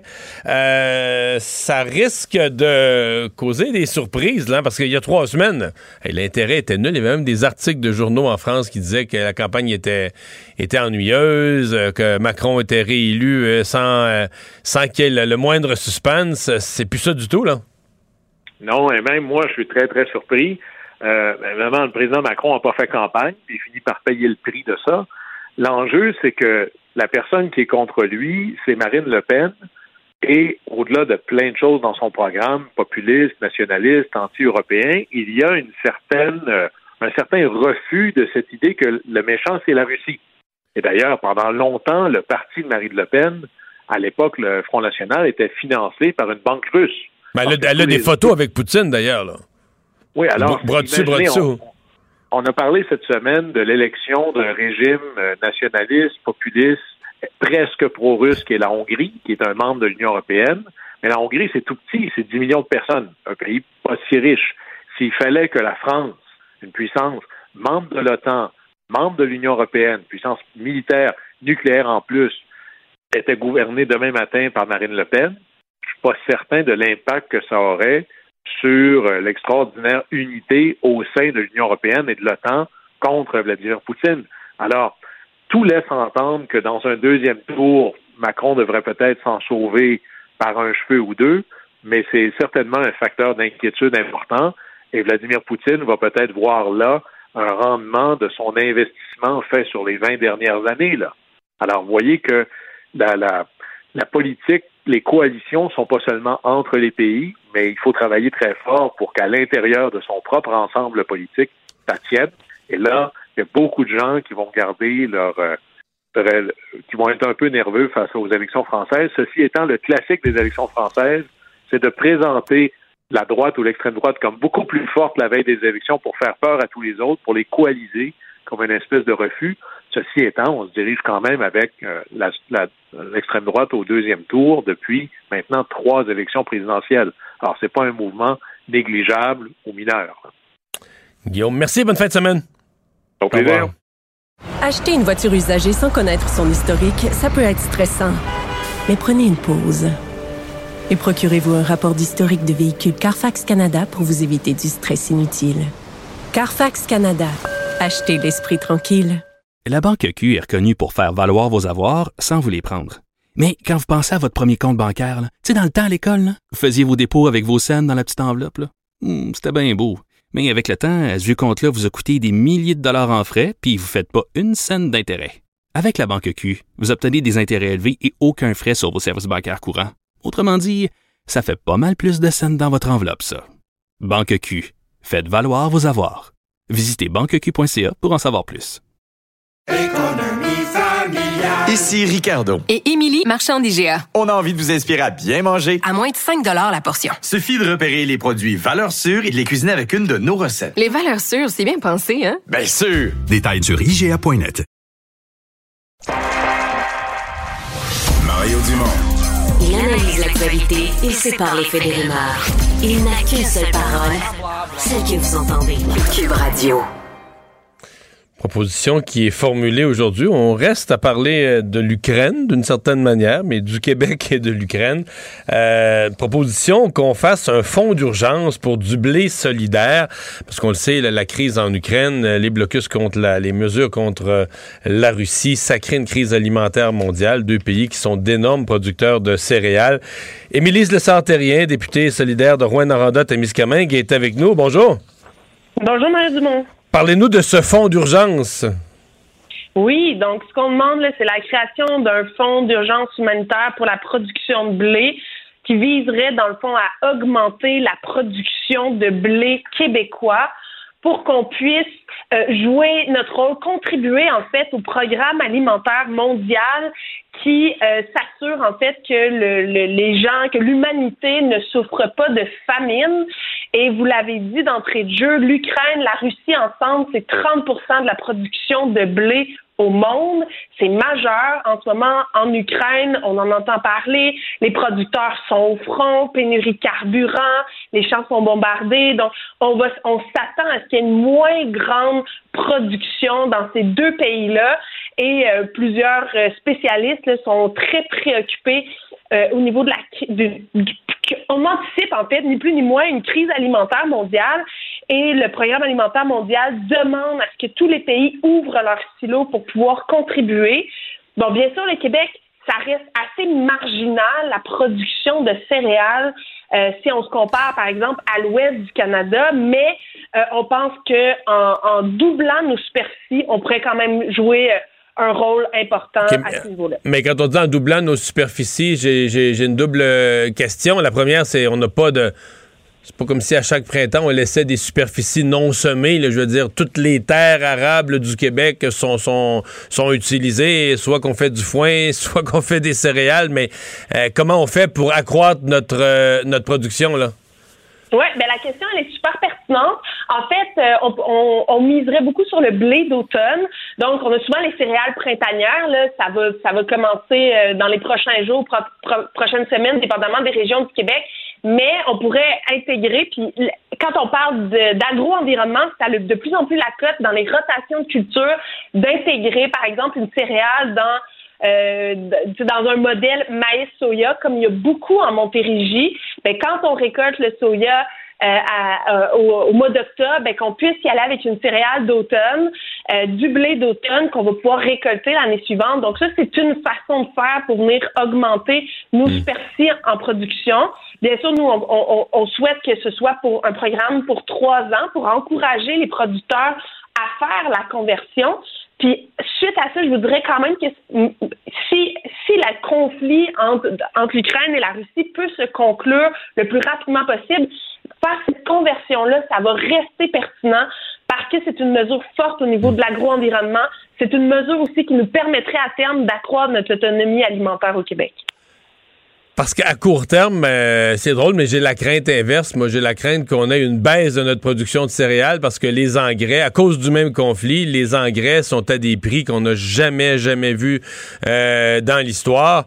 Euh, il me semble qu'il n'est pas impossible qu'il y ait même des, producteurs là, qui mettent la pédale douce sur l'engrais, quitte à sacrifier un petit pourcentage de production. Donc, vous n'avez pas peur qu'on ait même de la misère à, à générer notre production habituelle? Là? Ben, on est déjà, on est, on est, on est, vous avez raison qu'on n'est pas autonome au point de vue du blé pour consommation humaine. Au Québec, on, on, on a une consommation d'à peu près un million de tonnes par année. On en produit 165 000. En venant doubler notre superficie, ce qu'on dit, c'est que il y a beaucoup de gens en ce moment qui regardent ça à la télé, le conflit en, Ukraine puis en Russie, puis tout le monde se demande qu'est-ce qu'on peut faire, c'est quoi la différence qu'on peut jouer? Ben ça, ça m'en est une piste. De dire, ok, cette année là, à la fin de, à la fin de ma saison, je vais y aller avec une avec une, culture de blé d'automne pour pouvoir contribuer à cette à cet effort de guerre là, puis tout ce qu'on va produire de plus en blé, que ce soit consommé ici ou que ce soit envoyé au programme alimentaire mondial, ben c'est de une pression de moins sur, euh, par exemple, nos importations qu'on faire nous-mêmes sur le blé. Donc, il n'y a, y a, aucune perte, en fait, à, à, se dire que cette année, puis pour les prochaines années, il faut prendre un virage, euh, produire davantage de céréales que, euh, par exemple, du maïs soya qui est dédié euh, à l'alimentation porcine qui est dédiée euh, à l'exportation. Il y a un virage à prendre au niveau de nos cultures au Québec. Et là, il y a euh, une, une, une, opportunité, je le dis en guillemets parce que bien sûr, on se réjouit pas de ce qui se passe en Ukraine et en Russie, mais de pouvoir donner un coup de barre, de, d'enclencher un virage. On pense que c'est le meilleur moment pour le faire. Je veux vous entendre parce que je, on vous a avec nous sur un dossier de votre région, de votre circonscription qui a fait la manchette cette semaine. Euh, c'est euh, le centre jeunesse la maison à Rouen-Noranda euh, où on a découvert que des jeunes vivaient, bon, c'est pas c'est accidentel après un dégât mais quand même sur une longue période, les jeunes vivent, euh, couchent quasiment à terre euh, dans des petits locaux sans fenêtre, vivent dans un gymnase, etc. Euh, qu'est-ce qui qu'est-ce qui s'est passé? Qu'est-ce qu'on suggère comme solution?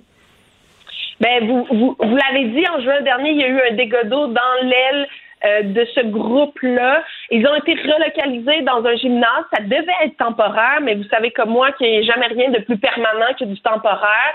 Euh, pénurie de main-d'œuvre qui frappe notre région, les contracteurs pour rénover euh, les locaux où il y a eu le dégât d'eau, ça l'a manqué, ça a été contracteur sur contracteur.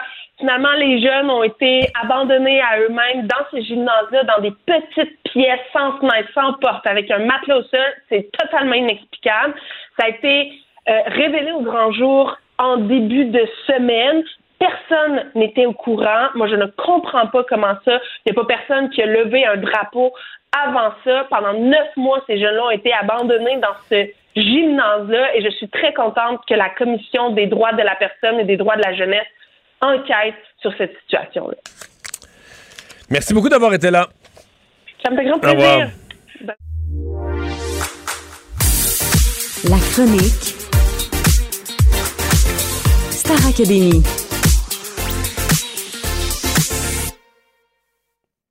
Et c'est Émilie Fournier qui est là comme à chaque vendredi euh, pour nous donner une idée de ce qui s'en vient à Star Academy. Bonjour Émilie. Allô, allô, les gars. Euh, c'est pas les gars. Aujourd'hui, Vincent est en vacances. Ah, Vincent est en vacances. Euh, oui, oui, oui. Euh, donc, euh, là, cette semaine, la mécanique est euh, plus complexe et l'élimination est double. Ça va faire mal? Ben oui, c'est ça. Ça va faire mal. C'est très crève-cœur, effectivement. Je t'avoue qu'on appréhende un peu notre dimanche, mais bon, c'est le jeu auquel on se prête à Star Academy. Donc, il y a quatre candidats en danger. Un sera sauvé par le public, comme à l'habitude, un sauvé par les profs. Donc, si tu as fait un peu de maths dans ta vie, tu comprends donc qu'il y a deux candidats et non seulement un qui retourneront euh, chez eux dimanche soir.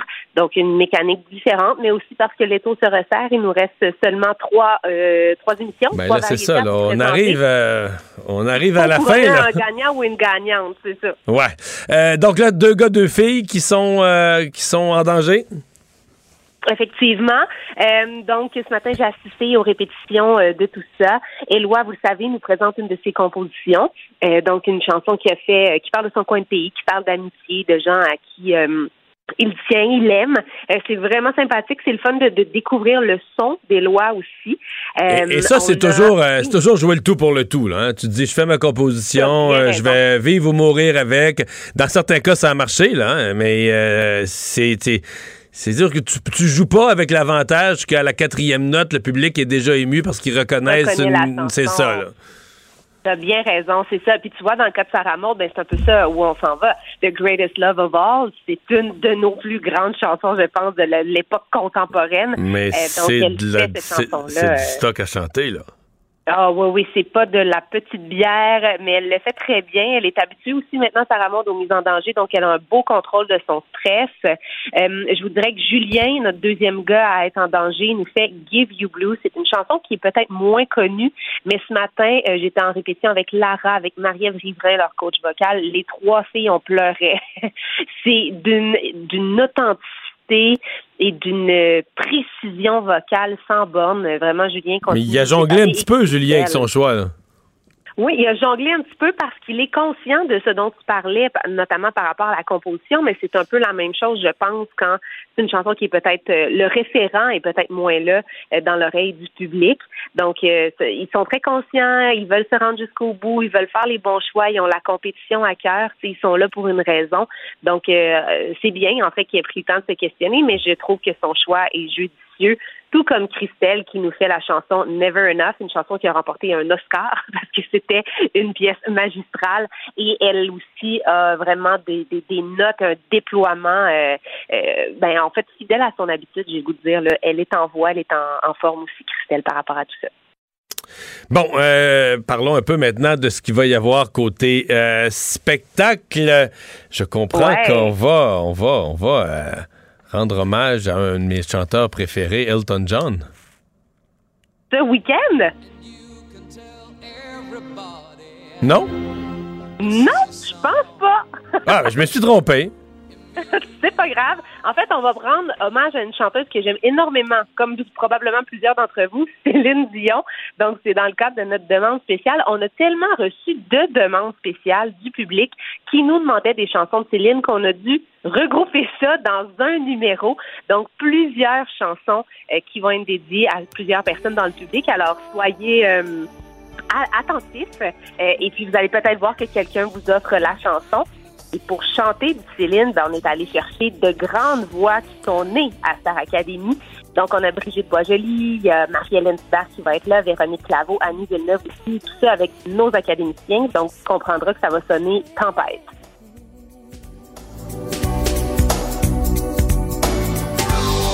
On me dit qu'aujourd'hui, on me dit que les autres font ainsi. Je ne suis pas les autres. Est-ce que la COVID vous a lâché? La COVID nous donne un break. On a un euh, qui euh, va pouvoir réintégrer la bulle officiellement dimanche. Euh, on a Olivier aussi qui est sorti de sa quarantaine. Euh, donc en ce moment, les deux gars sont, euh, sont présents. Ils portent leur masque KN95. Olivier devra être à l'écart du reste du groupe. Donc, faites pas le saut euh, en ouvrant votre télé dimanche. Si Olivier est un petit peu plus distancé des autres candidats, il peut être là, mais on Ok, se il est dans l'espèce de protocole intermédiaire, là, lui. ça, exactement. Donc lui, il s'en vient, euh, mais euh, ça va être vraiment génial. Gros numéro avec France d'amour aussi, donc ça va être très rock. On, on célèbre l'album Animal. Puis il y a notre animateur qui est aussi un chanteur aussi, tu le sais bien, qui va monter sur scène avec nos académiciens. Oh, qui va euh, délaisser pendant quelques minutes son rôle d'animateur et va reprendre ses, son, son, son naturel là, de la chanson. Ouais, Ben, ça on va vraiment cool. on va regarder ça. Merci beaucoup, Émilie. Au Merci revoir. à toi, bye bye. Acheter une voiture usagée, ça peut être stressant, mais prenez une grande respiration. Et imaginez-vous avec un rapport d'historique de véhicule Carfax Canada qui peut vous signaler les accidents antérieurs, les rappels et plus encore. Carfax Canada.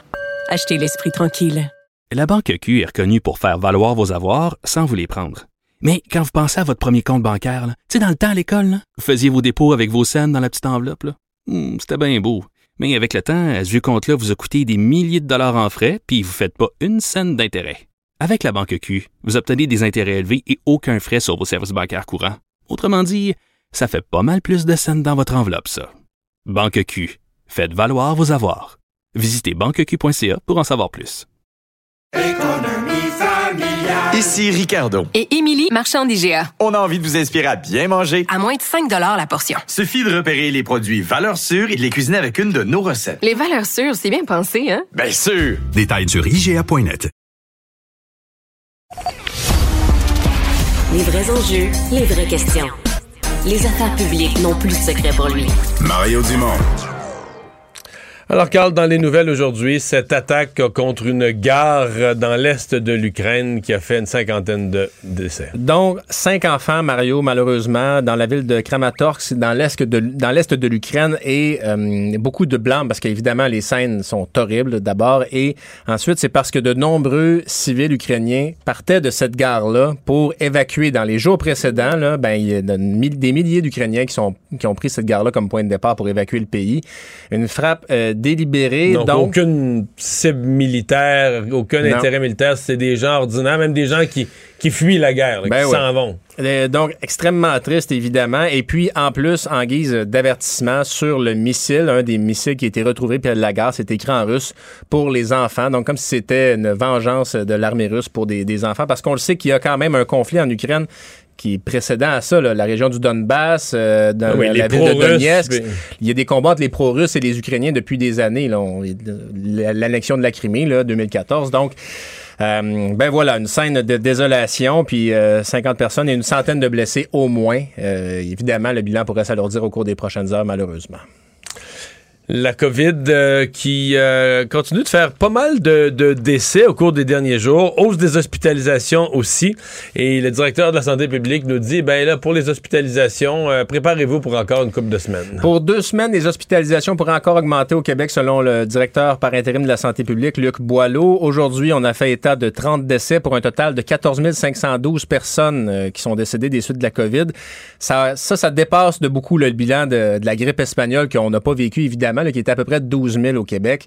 Euh, on a 1637 personnes hospitalisées, euh, dont 62 aux soins intensifs. Donc, Luc Boileau dit, ben écoutez, on s'attend pas à voir les... Nos projections ne nous donnent pas le même nombre d'hospitalisations qu'en janvier, mais tout de même, pour les deux prochaines semaines, il faut s'attendre à ce que ça augmente. Puis, autre élément aussi, parce qu'on connaît à peu près tout le monde, on connaît tous quelqu'un qui a attrapé la COVID Oui. dernièrement. Alors, euh, c'est euh, Diane Lamar qui en parlait notamment avec toi, LCN, plus tôt aujourd'hui. Il y a une étude de, de la Nouvelle-Écosse qui dit que si vous prenez un échantillon dans la gorge et dans le nez, vous allez euh, réduire de manière assez substantielle le risque d'avoir un faux négatif. Les risques passent de 22 à 5% Donc, 5 tours dans le creux de la joue, 5 tours dans les narines, et puis comme ça, vous, euh, vous Et, augmentez et- le... et les faux négatifs, on dit, sont un vrai problème. Il y en a, il y a tellement... euh, Omicron, surtout dans sa nouvelle version, semble-t-il, a tendance à pas tester positif Ouais. au début. Donc, les gens ont des symptômes, fait le test, ah, ça sort négatif, ça a l'air correct, vont faire. Puis moi, j'en connais, là, puis c'est arrivé beaucoup, là. Et là, finalement, le lendemain, le surlendemain, tu te rends compte, ah ben, c'est la COVID que j'avais. Ben mais ouais. là, entre-temps, t'as vu des gens, euh, t'es allé au bureau, euh, t'as- donc, euh, pour éviter les, les- ou réduire considérablement le nombre de faux négatifs, il faudrait envoyer les couvillons de chaque côté, là, dans Voilà. le fond de la bouche. Et dans l'ordre, donc la bouche avant le nez. Et ensuite, euh, également, ce que, ce que M. Boileau dit, c'est si vous avez des symptômes, faites-vous dépister. Bon, évidemment, il y a le test rapide, là, puis c'est plus difficile qu'avant, là, obtenir un test euh, PCR dans, dans les centres, mais vous pouvez vous faire dépister. Pourquoi? Parce que euh, vous êtes admissible à la Paxlovid, dans certains cas, le médicament pour traiter le, virus, qui réduit euh, de manière... très importante le risque d'hospitalisation, donc pour les personnes, par exemple, immunosupprimées ou non vaccinées adéquatement. Donc, bref, faites-vous dépister parce que la Paxlovid, pour que ça marche, ben, il faut le donner rapidement en début de COVID. Cinq Alors, premiers jours. Voilà. Cinq premiers jours, il faut le donner. Euh, il semble que ça fonctionne parce qu'on avait déploré qu'au Québec, euh, j'ai même écrit là-dessus là, plus tôt cette semaine, on avait déploré que les, les médicaments restaient sur les tablettes Ouais. beaucoup au début. Euh, on avait, on l'avait depuis deux mois, puis on avait 300, 300 prescriptions Ouais. données. Et là, le ministre Dubé euh, tweetait ce matin, là, depuis que les pharmaciens le donnent. Parce que, écoute, c'est pas compliqué. Fallait que tu la prescription par un médecin. T'as plus de tests. T'as plus moyen de voir un médecin au Québec. c'est ça. Donc, t'avais un médicament en théorie, mais en pratique, personne ne pouvait y avoir accès. Alors, depuis que les pharmaciens peuvent faire le test, donner le médicament à la personne, donc confirmer le test, évaluer est-ce que euh, ce monsieur ou cette madame a vraiment besoin du Paxlovid. Confirmer que oui. Euh, on a donné 1700. Dans, on a donné plus cette semaine, là, depuis que les pharmaciens peuvent le donner. On a donné quasiment cinq fois plus que dans les deux mois précédents. là. Ben, c'est parce qu'en plus, quand t'as pas de médecin de famille, par quel bout tu prends ça? Trouver un rendez-vous, même dans les cliniques sans rendez-vous, ça va être très difficile. Euh, donc ça, c'est... On le voit aussi avec la COVID, ça a donné quand même certains pouvoirs aux pharmaciens de, d'aider les, les gens en matière de, de soins de santé. Puis il y a un problème d'accessibilité, c'est bien clair. tu sais. Euh, donc voilà, c'est accessible euh, chez en pharmacie. Puis on est loin du débat quand on se disait, mon Dieu, les non-vaccinés vont pouvoir avoir du Paxlovid, c'est donc terrible. Hein? Non, Oui, non, il y en a en euh, masse, là. Il y en a en masse, mais il reste que. Il reste que. Il y a quand même un questionnement, là. Parce que. Le Paxlovid, le traitement coûte, il est gratuit pour les gens. là. je l'ai dit, là, il n'y a pas peur d'aller chez le pharmacien. Si vous en avez besoin, vous ne payerez pas. Mais ça coûte à la société 900 pièces Par euh, traitement. Oui. Alors que le vaccin, euh, coûte, je le vaccin coûte, je ne sais plus combien, mais c'est quelques dizaines Euh, de dollars. là. mettons que C'est- t'es à c'est- 50, euh, Ah, c'est moins que ça. c'est là. ça. Fait que tu dis quand même, OK, donc des gens qui n'ont pas voulu aller prendre de traitement pas cher, oups, ils attrapent la COVID parce qu'ils n'ont pas pris le vaccin. Là, ils ont le droit au traitement à 900 Incroyable, hein? Pas, pas sûr que ça va plaire à tous les contribuables, mais euh, là-dessus, le gouvernement, au niveau de la santé, ils ont été formels. Le but du système de santé, c'est de sauver des vies. Peu importe ce que ça coûte, rendu là, on regarde pas l'argent. C'est Éric Girard qui aime moins ça. Là, Oui, oui, oui. 900 piastres. Euh, Marguerite Blais et Daniel McCann, donc les deux ministres qui ont passé la semaine euh, sur le rond du poil à se faire chauffer par l'opposition sur le CHSLD Heron. Mais ce matin, on retrouve à la une du journal, comme on dit, la grosse une qu'elle ne se représente pas. Et là, toute la journée, on sent le malaise. Il semble bien que les deux principales. Ben, c'est vrai que leur intention était de ne pas se représenter, mais il y a quelqu'un qui a fait l'annonce à leur place. Ben C'est oui. pas elles qui ont parlé au journal hier soir. là. Ben, c'est comme si tu annonçais à mes amis, Mario, que j'allais me marier avant que je l'annonce moi-même. Voilà. Ou euh, que je quittais un emploi ou quelque chose. C'est un peu impoli, disons-le ainsi. Donc, euh, Marguerite Blais, qui on le sait, dès le départ, semble-t-il, elle avait dit à Mario, Du- euh, pas à Mario Dumont, à François Legault, pardon. Ben, elle te l'a pas dit à toi, parce que tu nous dû, je mis dans le Ben, journal. c'est ça.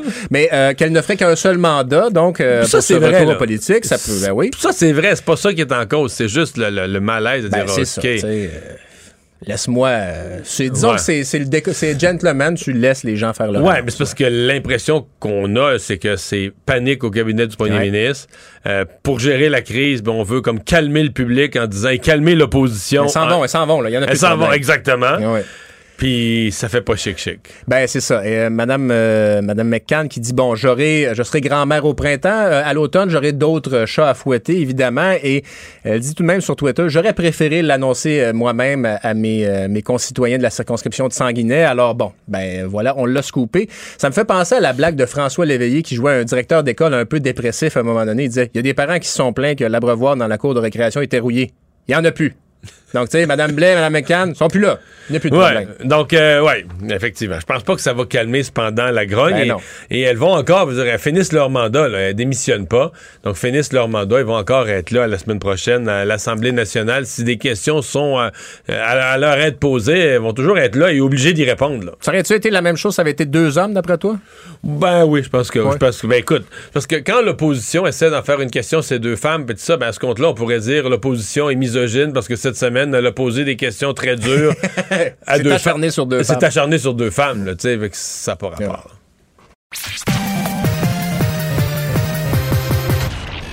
Combiner crédibilité et curiosité. Mario Dumont. Cube Radio. Fin d'une saga judiciaire. euh, Peut-être qu'un film un jour sera fait là-dessus.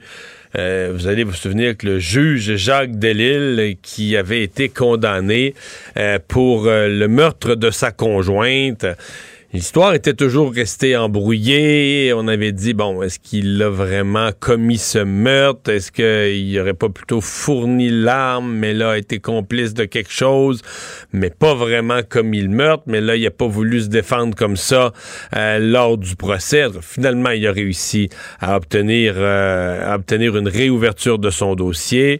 Euh, et donc, aujourd'hui, euh, on a dit il n'aura pas, euh, c'est tranché de façon finale, il n'aura pas à subir de second procès. Donc le juge Jacques Delisle, euh, ce soir, euh, soupe chez lui, il est libre, euh, n'aura plus à faire face à la justice pour ces événements. Catherine Lamontagne, journaliste au bureau d'enquête, a suivi ça depuis très longtemps. Bonjour, euh, Catherine.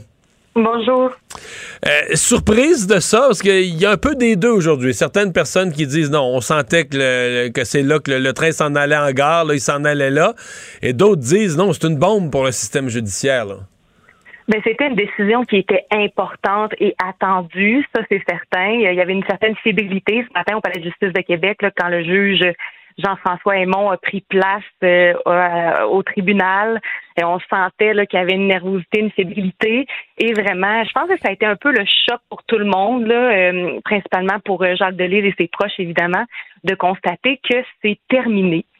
Cette saga-là, évidemment, à moins que, que la couronne décide de porter la cause en appel, elle a quand même 30 jours pour le faire, mais avec le prononcé de l'arrêt des procédures ce matin, euh, ben, cette saga judiciaire-là qui s'étire depuis une décennie prend fin. Euh, vous l'avez dit en ouverture, là, Jacques Delisle est libre, il n'a plus de conditions, il est chez lui et peut espérer un futur euh, loin du Palais de justice de Québec. Euh, la base de la décision de ce matin, sur le plan juridique, qu'est-ce qui a conduit, comment le juge a expliqué sa décision? Ben, clairement, ce que le juge Aymon retient, c'est de la négligence inacceptable de la part du pathologiste du laboratoire de sciences judiciaires et de médecine légale euh, qui a fait l'autopsie euh, dans cette affaire-là.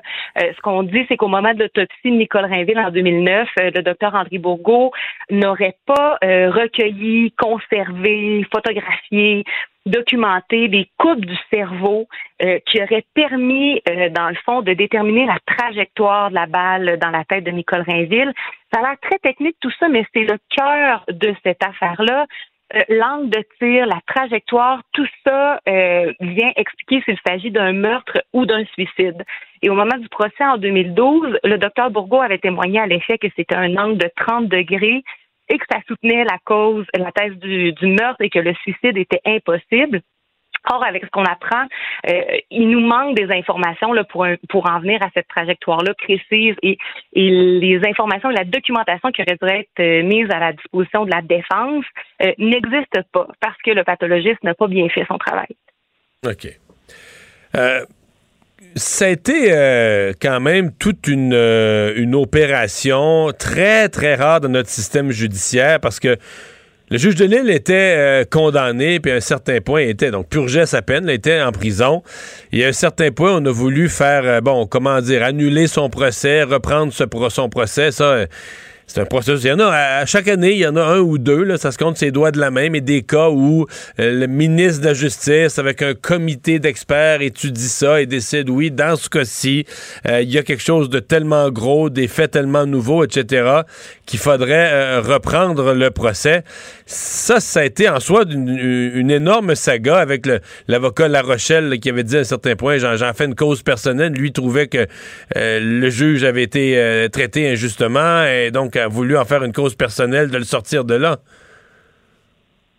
Ben, je sais pas si c'était une cause personnelle. Trouve certaine, je me souviens très bien qu'en 2013, quand la Cour suprême a décidé qu'elle ne se pencherait pas sur cette affaire-là, euh, Maître La Rochelle avait dit qu'il travaillerait, c'était son expression, là, gratis, s'il fallait, euh, pour euh, corriger ce qu'il qualifiait d'une erreur judiciaire. Par la suite, là, il s'est allié à un homme qui s'appelle James Locker. C'est un avocat de Toronto qui est spécialisé euh, dans les erreurs judiciaires. Vous parliez euh, la, la, des requêtes en révision le ministériel.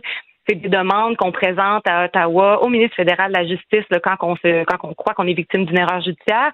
Vous avez raison. Par le passé, dans les 20 dernières années, il y a à peine une vingtaine de cas qui ont été accueillis par les ministres. Et sur le lot, à, l'exception d'un seul dossier, tous ont mené à des, acquittements ou des arrêts des procédures. Donc, dans le cas de Jacques Delisle, il rejoint la majorité. Euh, et c'est ça. Et c'est terminé. Ouais, ouais. Euh, sa famille, on a parlé tout à l'heure du déroulement ce matin. Euh, sa famille, notamment ses enfants, aujourd'hui, ne sont pas dans un entre-deux ou à moitié choqués contre lui, où il n'y a pas d'ambiguïté là-dessus. Là. Ils, Jamais. ils étaient là avec lui en support complet, dans l'espoir ce matin que cette décision-là serait rendue et ils l'ont, ils l'ont célébré. Je pense important de le dire quand même au public. Ah oui, absolument. Euh, Ces enfants, les enfants de Jacques Delisle, Jean et Hélène, ont été aux côtés de leur père depuis le tout début euh, de cette affaire. Ils n'ont jamais cru en la culpabilité de leur père. Ils ont toujours été convaincus que leur mère, qui était dépressive, paralysée du côté droit à la, suite d'un AVC, euh, avait mis fin à ses jours. Ça, c'était clair. Ils l'ont répété là, à de multiples reprises et on le sentait là, dans le clan de l'île ce matin, le soulagement. Euh, les enfants là, qui peinaient, en fait, qui n'ont pas été en mesure de retenir leurs larmes, se sont enlacés, ont enlacé leur père aussi.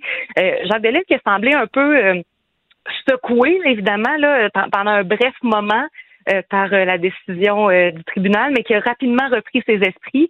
Euh, tout le groupe là, a quitté le palais de justice sans accorder euh, d'entrevue aux médias. On comprend qu'ils veulent vivre ça là, dans l'intimité de la famille, ce qui est pas mal euh, la situation depuis le début. Là. Monsieur Delille, les enfants ont très peu commenté cette affaire-là dans les médias. le l'ex-juge de Lille qui aujourd'hui a 86 ans, euh, qui est quand même quoi, euh, il était là ce matin dans une forme, pour son âge, dans une forme euh, assez impressionnante. Hein? Euh, ben écoutez, c'est quelqu'un qui a vieilli, évidemment. Là, on peut pas passer sous silence qu'il a fait neuf ans de prison. euh, Mais je mets ça dans je mets ça dans l'équation là de, de quand même pour quelqu'un qui a son âge qui a passé 9 ans en prison, je trouve quand même qu'il a l'air solide à- euh, physiquement et intellectuellement. là. Mais évidemment, c'est un homme qui se tient droit, qui est toujours bien habillé, bien mis. Euh, ce matin, il y a eu quelques problèmes là, justement à l'audition parce que euh, bon, on sent qu'il y a, une problématique là, au niveau euh, pas de la surdité, là, mais clairement là, peut-être qu'on entend moins bien que lorsqu'on était plus jeune du côté de Monsieur Delille. Mais sinon, en effet, c'est un c'est un homme qui est tout là, là qui, qui a encore sa stature et, et sa présence. Ben, Catherine, euh, fin d'une euh, une histoire, un classeur que tu vas pouvoir refermer. Euh, merci beaucoup d'avoir été avec, là, avec nous. Au revoir. Ça me fait plaisir. Catherine Merci, Lamontagne, journaliste au bureau d'enquête. Elle a vraiment suivi euh, toutes les étapes de cette saga judiciaire. Acheter une voiture usagée, ça peut être stressant, mais prenez une grande respiration. Et imaginez-vous avec un rapport d'historique de véhicule Carfax Canada qui peut vous signaler les accidents antérieurs, les rappels et plus encore. Carfax Canada. Achetez l'esprit tranquille. La Banque Q est reconnue pour faire valoir vos avoirs sans vous les prendre. Mais quand vous pensez à votre premier compte bancaire, tu sais, dans le temps à l'école, vous faisiez vos dépôts avec vos scènes dans la petite enveloppe. Hmm, C'était bien beau. Mais avec le temps, ce vieux compte-là vous a coûté des milliers de dollars en frais, puis vous ne faites pas une scène d'intérêt. Avec la Banque Q, vous obtenez des intérêts élevés et aucun frais sur vos services bancaires courants. Autrement dit, ça fait pas mal plus de scènes dans votre enveloppe, ça. Banque Q. Faites valoir vos avoirs. Visitez banqueq.ca pour en savoir plus. Ici Ricardo. Et Émilie, marchand d'IGA. On a envie de vous inspirer à bien manger. À moins de 5 la portion. Suffit de repérer les produits valeurs sûres et de les cuisiner avec une de nos recettes. Les valeurs sûres, c'est bien pensé, hein? Bien sûr! Détails sur IGA.net. Mario Dumont. Joignez-vous à la discussion. Appelez ou textez le 187 Cube Radio 1877 827 2346.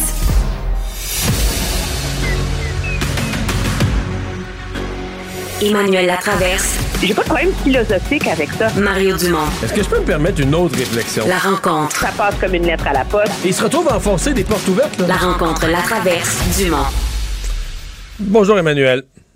Bonjour. Lorsque je me suis lancé en politique, quelqu'un de sage m'avait dit Fais attention, ça peut être ingrat la politique. Je trouve ça, euh, on en a eu la preuve encore aujourd'hui, je trouve ça d'emblée d'une inélégance assez euh, crasse. Aujourd'hui, on a vu le gouvernement, pour faire baisser la pression sur Heron, prendre deux ministres et littéralement les garrocher en dessous de l'autobus. Euh, Expliquons. Donc, pour les, les- que, ouais, les gens retrouvent. Ouais, mais les gens, le public, eux, là, ils ouvrent leur. Ben, ils ouvrent. Ils n'ont même pas besoin de l'ouvrir, c'était à la une. Ils voient leur journal ce matin, et puis Mme McCann et Mme Blais se représentent pas, puis c'est vrai. En tout cas, moi, dans, dans au moins un des deux cas, je le savais déjà, mais euh, le public voit ça. Bon, elle se représente pas. Euh, mais là, en cours de journée, on se rend compte qu'elles, elles l'ont pas encore annoncé à personne. là. Ben, c'est ça. Donc, on l'a coulé pour euh, donner l'impression. C'est comme. On s'entend. Moi, j'étais depuis un certain temps sous la claire impression que Mme McCann ne se représenterait pas. Mme Blais aussi, ça circulait beaucoup. C'est pas, euh, pas une nouvelle, mais c'est pas une nouvelle. Mais le problème, c'est qu'on on fait cette fuite-là au terme d'une semaine extrêmement difficile autour de ce qui s'est passé et qui savait quoi pour Heron. Euh, L'impression que ça laisse pour monsieur, madame, tout le monde, c'est qu'on ne veut plus d'elle. On est content qu'ils s'en aillent. Ils coulent pas euh, et on leur, leur donne pas la chance d'a- d'annoncer leur départ dans des termes qui, qui, les satisfont. On les a mis sous l'autobus. Là, je veux dire, la, réaction de Mme McCann ne peut être plus éloquente. J'aurais souhaité l'annoncer aux citoyens de mon comté en premier, mais je ne me représenterai pas. Je serai grand-mère au printemps, blablabla.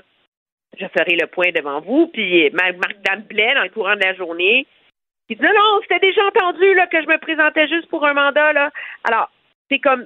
Ce qui est vrai on aussi, là. Ce qui est vrai aussi. Ben oui. Mais tout ça reste inélégant au possible. Puis, pas sûr que ça règle le problème que le gouvernement pense régler, parce que la semaine prochaine, ces deux femmes-là sont toujours à la période des questions, euh, euh, en devoir de répondre aux questions euh, si- s'il y a des nouvelles Ben non, mais- révélations. Parce que ça change rien, là. Ça fait. De toute façon, moi, dans mon livre, Mme McCann, elle a déjà payé, OK, pour les ratés de la première, euh, de la première euh, vague. Elle était ministre de la Santé, puis elle a été dégommée. Bang. Comme ça, dès que la première vague a été finie, elle a eu sa sanction politique pour les ratés de la première vague, là. On s'entend. Deuxièmement, objectivement, ça fait près de deux ans que le gouvernement les défend.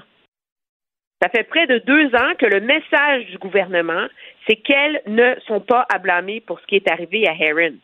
Alors, qui s'imagine que tout d'un coup, en laissant couler qu'elles s'en vont, que ça fait baisser la pression? Je, je, je je, com- je comprends pas c'est quoi le but. Je comprends pas qui s'imagine que ça va vraiment aider, qu'elle, tu sais, que ça aide le gouvernement à tourner la page sur cette mauvaise semaine. Monsieur, Monsieur Legault va se faire poser des questions la semaine prochaine en chambre, puis il va se lever et dire Ah, c'est pas grave, ils s'en vont. Je sais pas. Que t'en penses, toi? Mais non, je, je suis d'accord, mais moi je pense qu'à l'interne, ceci dit, euh, l'atmosphère, l'esprit d'équipe, euh, ça va avoir brisé quelque chose là. Sais, je veux dire, tous les collègues de ces deux femmes-là vont avoir vu de leurs yeux vus euh, des personnes là euh, laissées sur le champ de bataille comme de la chair à canon là. Tu sais, ça, laisse une trace là. Puis, euh, mais on se comprend que cette semaine, ça a été pour le gouvernement une semaine épouvantable. Dans le cas de Marguerite Blais, on l'a vu à la fin de la semaine, plus vraiment capable de se défendre en chambre. Sais, elle répétait, on la traitait d'incompétente, elle répétait, bon, on me traite d'incompétente. Euh, ouais, tu sais, je veux dire, quand t'es capable de répliquer, quand les libéraux te traitent d'incompétente dans le dossier des CHSLD, d'après moi, tu dois au moins pouvoir répliquer que si eux sont si compétents, euh, comment expliquer l'état pitoyable dans lequel les CHSLD ont été laissés en 2018 quand on a changé de gouvernement? Tu dois au moins pouvoir avoir cette réplique-là. là. Quand tu l'as même plus, c'est que t'es vraiment en incapacité de te défendre. Puis, tu sais, c'est pas. euh, c'est pas beau, là. C'est pas chic. Je sais pas si t'as vu les dernières révélations de Radio-Canada euh, sur l'appel 911. euh, l'appel 911 stagé, là. L'appel 911, pièce de théâtre en pleine nuit, organisée qu'une firme de relations publiques.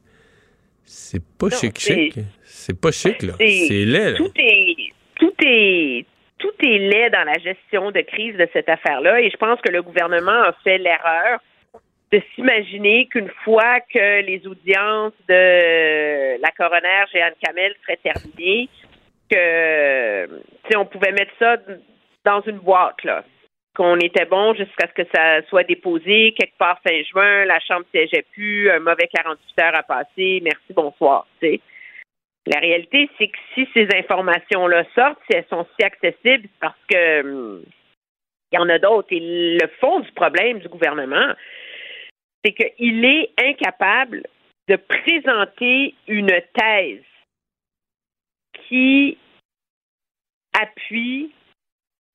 En vérité, le gouvernement a, a même pas de défense. C'est ça qui est surprenant. Parce que il y, en, aurait une défense pour ce qui est arrivé à Heron.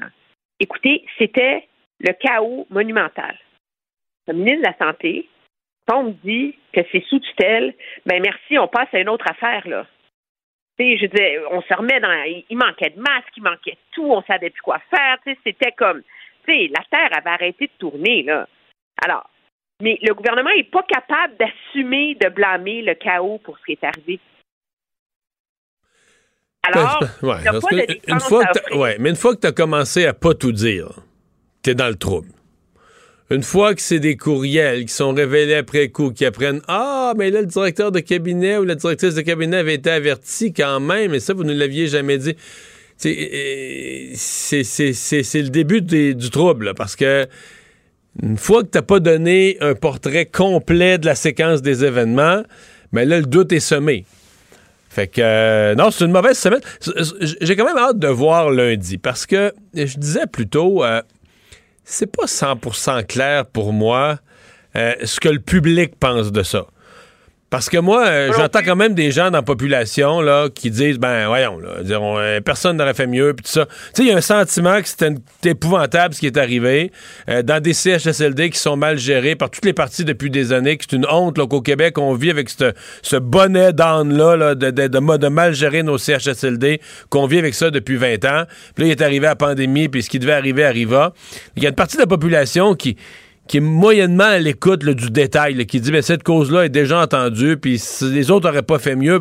Mais il reste que, tu sais, je veux dire, c'est une semaine négative pour le gouvernement. Là, ça te donne pas. Tu sais, lundi, tu es un résident de Longueuil, ça te donne pas le goût d'aller voter CAC. Ça, c'est sûr. Est-ce que ça te l'enlève au point de changer d'idée, de rester chez vous, d'aller appuyer carrément un autre parti? Je suis pas certain, ça non plus. Je suis pas certain. Moi, je pense que c'est susceptible de démobiliser euh, une partie des électeurs. Euh, parce que les partiels, c'est rare qu'il y ait un haut taux de, de. Il faut vraiment que tu aies une bonne raison d'aller voter dans des partiels.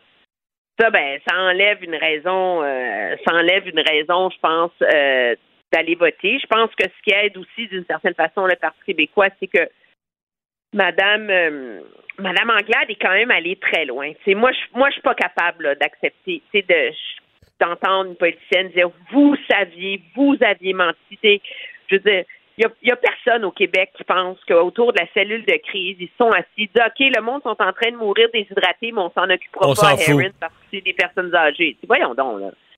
Donné. Alors, alors, ça fait que l'intervention du Parti québécois a été beaucoup plus solide, beaucoup plus critique. Donc, eux, ils sont plus susceptibles de récolter ça. Donc, est-ce que ça va avoir une influence sur le résultat du vote lundi? Peut-être, mais je suis pas entièrement certaine non plus. Moi, je pense que le prix politique de Heron, que tout ça, ça a été payé par le gouvernement, c'est assumé comme histoire, à moins qu'il y ait une preuve de négligence ouverte.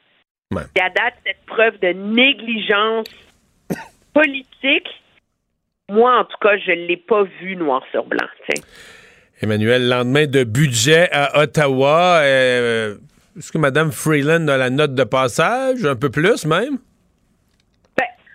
En tout cas, c'est ça fait longtemps que j'ai vu un budget du gouvernement Trudeau qui passe comme une lettre à la poste comme ça, quand dans le fond, sa vertu est aussi peu claire. Ben, la vertu, c'est pas une Euh, certaine prudence, une certaine mesure. Je comprends qu'on dit que c'est moins euh, Ben mais spectaculaire ça. comme budget. On a eu tellement peur qu'il me fasse sauter la caisse que le seul fait qu'il ne l'ait pas fait sauter, ah, ça suffit pour avoir la note de passage. non, mais tu sais, faut quand même rappeler, là, c'est un budget qui dépense 56 milliards de nouvelles dépenses. C'est monumental, là. Où on décide de surtaxer les banques avec les qui est un choix populiste là, qui fait plaisir au monde, mais on en discutait hier, comment c'est vraiment pas prouvé là, que ça change vraiment quelque chose. Puis les grosses mesures fortes, là, tu sais, c'est super là, le, le CELIAP pour économiser euh, avec en plus un retour euh, d'impôt, une déduction fiscale, puis etc. Mais tu peux pas investir dedans avant 2023, là. Donc, tu n'as pas d'effet net immédiat sur les poches des gens qui souffrent de l'inflation en ce moment. L'accélérateur de construction, en théorie, c'est supposé marcher. Il y a plein d'études qui disent que oui, qu'il faut faire ça, etc. Mais Est-ce que vraiment, là, en dedans d'un an, il va y avoir 200 000 maisons de plus qui va se construire que ce qui était prévu? Je ne sais pas. Puis tout ce qui touche innovation, croissance, etc., tous les experts là-dedans ont des grosses réserves. Mais le gouvernement, lui, ça va bien. C'est juste parce que il a fait preuve d'un peu de prudence.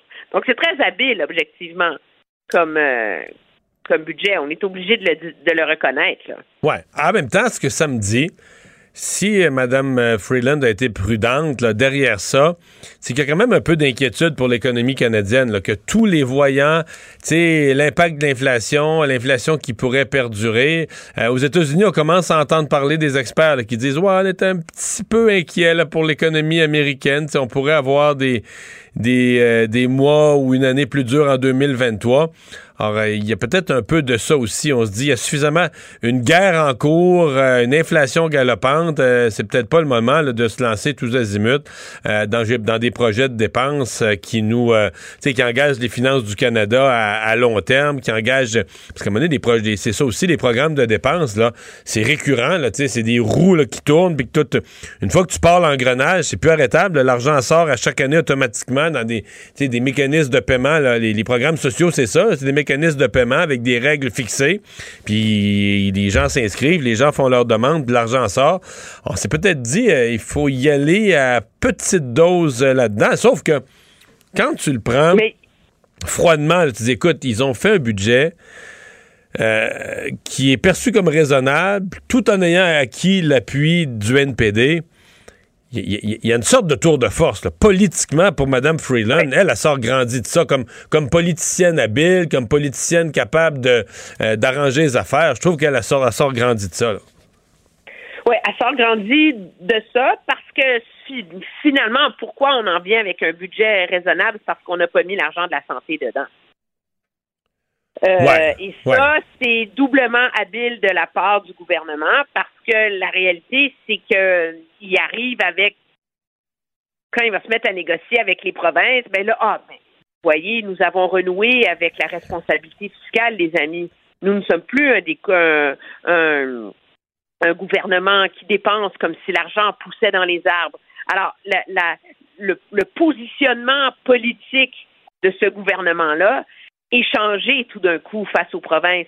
C'est plus facile de demander euh, 20 milliards par année quand un gouvernement euh, vient de déposer un budget avec 100 milliards de dépenses dedans, un déficit qui explose en way en way, que de demander le même montant avec un, un budget qui vient d'être déposé où dit faut faire attention, euh, notre capacité fiscale n'est pas illimitée. Euh, on peut pas dépenser sans compter. Il y a des graves inquiétudes sur la croissance du Canada à long terme. Il faut s'attaquer à ça. Euh, il y a des voyants rouges. Ça aussi, ça va sérieusement compliquer la tâche des provinces dans leurs négociations avec Ottawa. Puis à ce chapitre-là, c'est très habile de la part de Mme Freeman. On se voit en fin de semaine? Ben oui, on se voit pour, Dimanche, euh, dimanche midi oui. 30, élection, euh, premier tour des élections en France. Euh, bonne fin de semaine, Emmanuel. Très bien, Au revoir.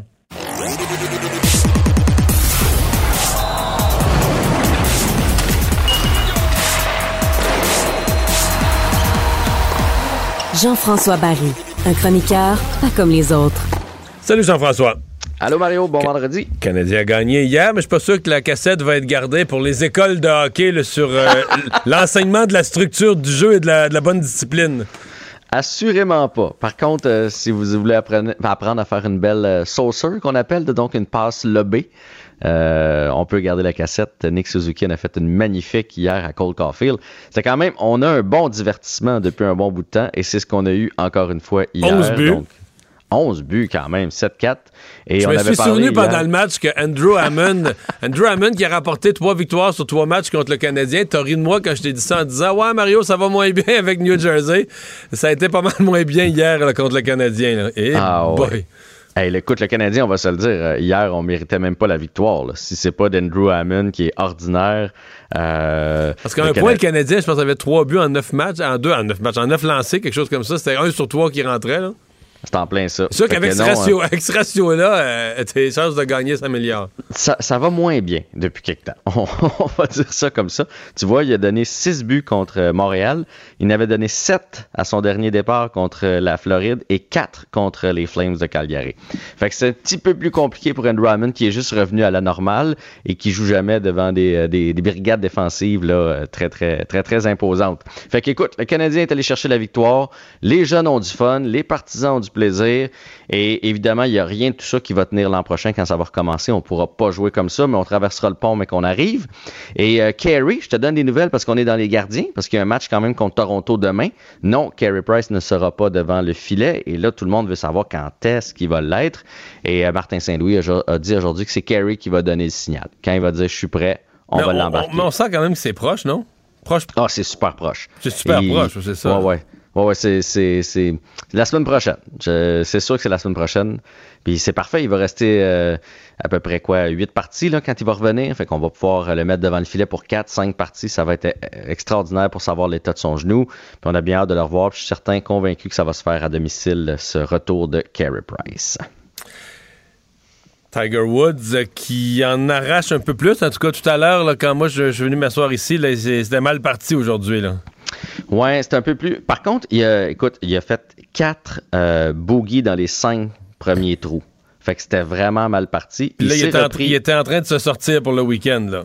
Ouais, mais il s'est repris avec euh, deux birdies, donc Ah, il, a ok. terminé, il a terminé la- la- la- le premier neuf quand même en bonne position. Et là, il se remet à faire des bogeys. Donc là, pour l'instant, il est à plus 3. Fait qu'il Puis ils s'attendent il est- que ça prend plus 4 pour jouer en fin de semaine? Plus 4, plus 5 même qu'on semblait dire tantôt. Le vent s'est mis de la partie. Les conditions sont vraiment difficiles au Master à Augusta. Fait que s'il pouvait faire des peurs jusqu'à la fin, là, il est rendu au 13e trou, euh, il serait correct pour faire la coupe. Est-ce que c'est souhaitable? Je ne sais pas. Est-ce que même lui le souhaite? Je ne sais pas.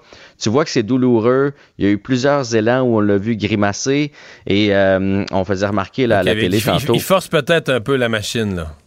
Ben, peut-être qu'il est en train de s'hypothéquer, puis il est sûrement fier et orgueilleux, là, puis il a toute mon admiration parce que avec l'argent qu'il doit avoir dans son compte de banque, se, se- se faire souffrance et violence Ouais, comme mais ça là, je pense euh, plus que je pense plus que les pièces ont ri- dans l'ensemble des- de l'équation, je pense plus que les pièces existent à ce Non, je sais, mais mettons, il aurait joué hier puis dire bon ben pour cette fois-là, un, un, un 18, ça va être suffisant. Euh, la prochaine fois, je vais essayer d'en faire deux et tout, tout le monde aurait accepté ça. Mais il continue puis tu vois qu'il s'acharne parce qu'il, tu sais, Tiger qu'on connaît, c'était toujours facile. Là, souvent, il est obligé de sauver ses trous. Il sauve la normale, mais avec un long pot ou avec un coup d'approche extraordinaire. Vraiment, il est, sur la ligne. Fait qu'il se bat pour rester puis pour jouer en fin de semaine. C'est tout à son honneur. Et là, comme c'est là, il est de la partie. Euh, parce que tu vois, le meneur est à moins 4. C'est euh, Scheffler. Euh, et hier, c'était aussi moins 4. Ça veut dire que personne aujourd'hui a réussi à améliorer vraiment sa carte. Ça s'est maintenu euh, à moins 3, moins 4. Il y en a qui ont, qui ont eu ça plus difficile, qui sont retournés à l'entour de zéro. Donc, Tiger n'est pas en position pour gagner le tournoi, mais il est en position pour jouer les deux dernières rondes de la fin de semaine. Et ça, c'est bon pour les commanditaires, c'est bon pour le golf, c'est bon pour tout le monde. C'est peut-être moins bon pour sa jambe. c'est juste Ah ben, ça. ah, c'est ça, je m'en ai dit tantôt. Il montrait que lorsqu'il attend, mettons, euh, que- parce que là, ils sont trois hein, dans les premières rondes.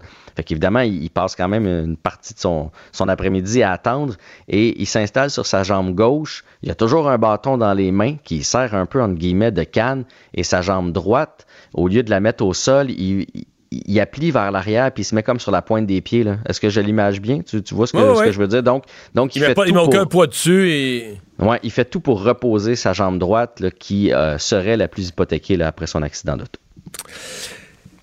Est-ce que c'est euh, lié avec l'émission JE aujourd'hui, là, qui va parler des conséquences des bagarres dans le hockey, mais Isabelle Charret demande euh, au commissaire de la Ligue de hockey junior majeur d'abolir carrément les bagarres.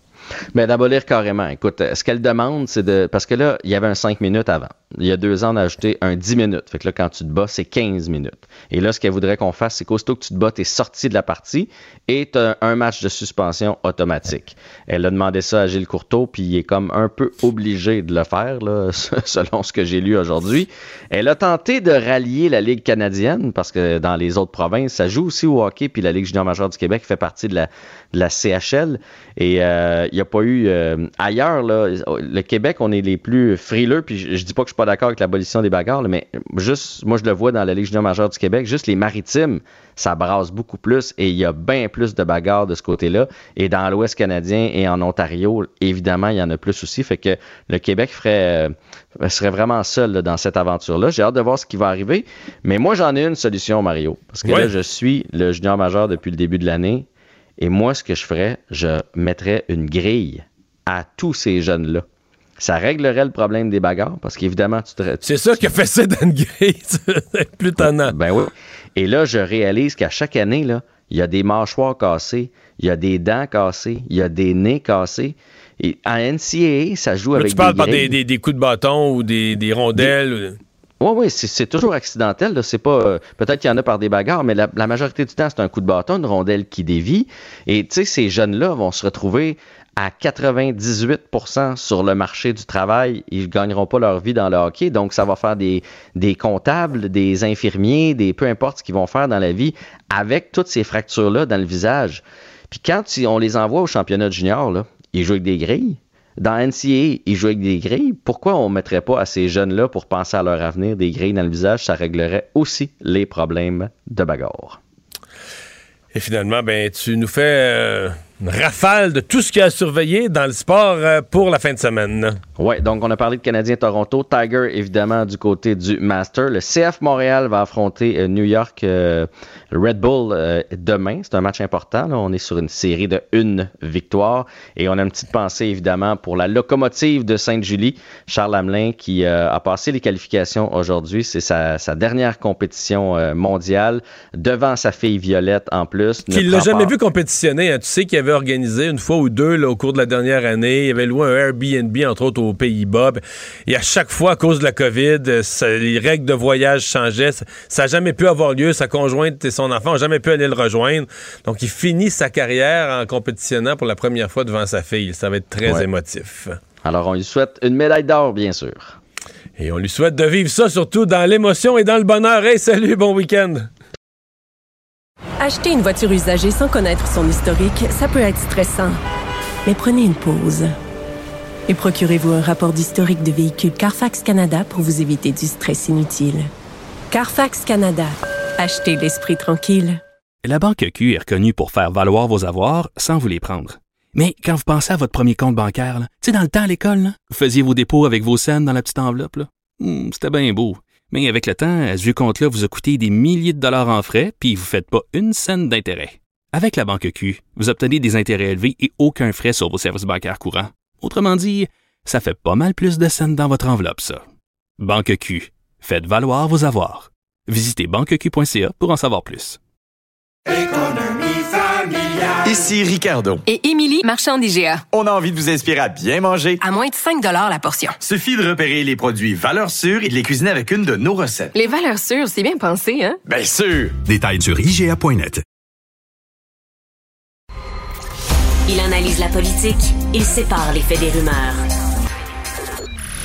Mario Dumont. Cube, Cube Radio. Cube Radio. Cube Radio.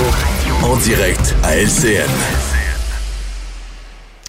On Mario Dumont maintenant dans son studio de Cube. Alors, euh, Mario, une semaine euh, assez pénible pour le gouvernement Legault, qui se termine avec la nouvelle que deux de ses ministres, euh, Marguerite Blais et euh, Daniel McCann, ne se représentent pas. On a vu passer euh, ces gazouillis de l'ex-ministre de la Santé, euh, un petit peu amer. Vous voyez un peu ce que ça donne. J'aurais souhaité l'annoncer aux citoyens de mon comté en premier, mais je ne me représenterai pas. Je serai grand-mère au printemps. Bonne nouvelle. Bon, elle va se consacrer à sa famille. Celui de Mme Blais, maintenant, j'ai dédié une grande partie de ma vie à nos aînés, à tous les proches aidants au Québec. C'est pourquoi je décide de revenir en politique en 2018 pour un mandat avec notre premier ministre que je remercierai jamais assez pour son appui. Alors, comment tu perçois euh, ces- ces- cette annonce, ces annonces la- et la manière de faire? Il y a eu du coulage là- là-dedans. Là C'est assez particulier. Ben, c'est un coulage. Évidemment, ça fait, ça fait panique. Là. On arrive à la fin d'une semaine qui a été extrêmement difficile.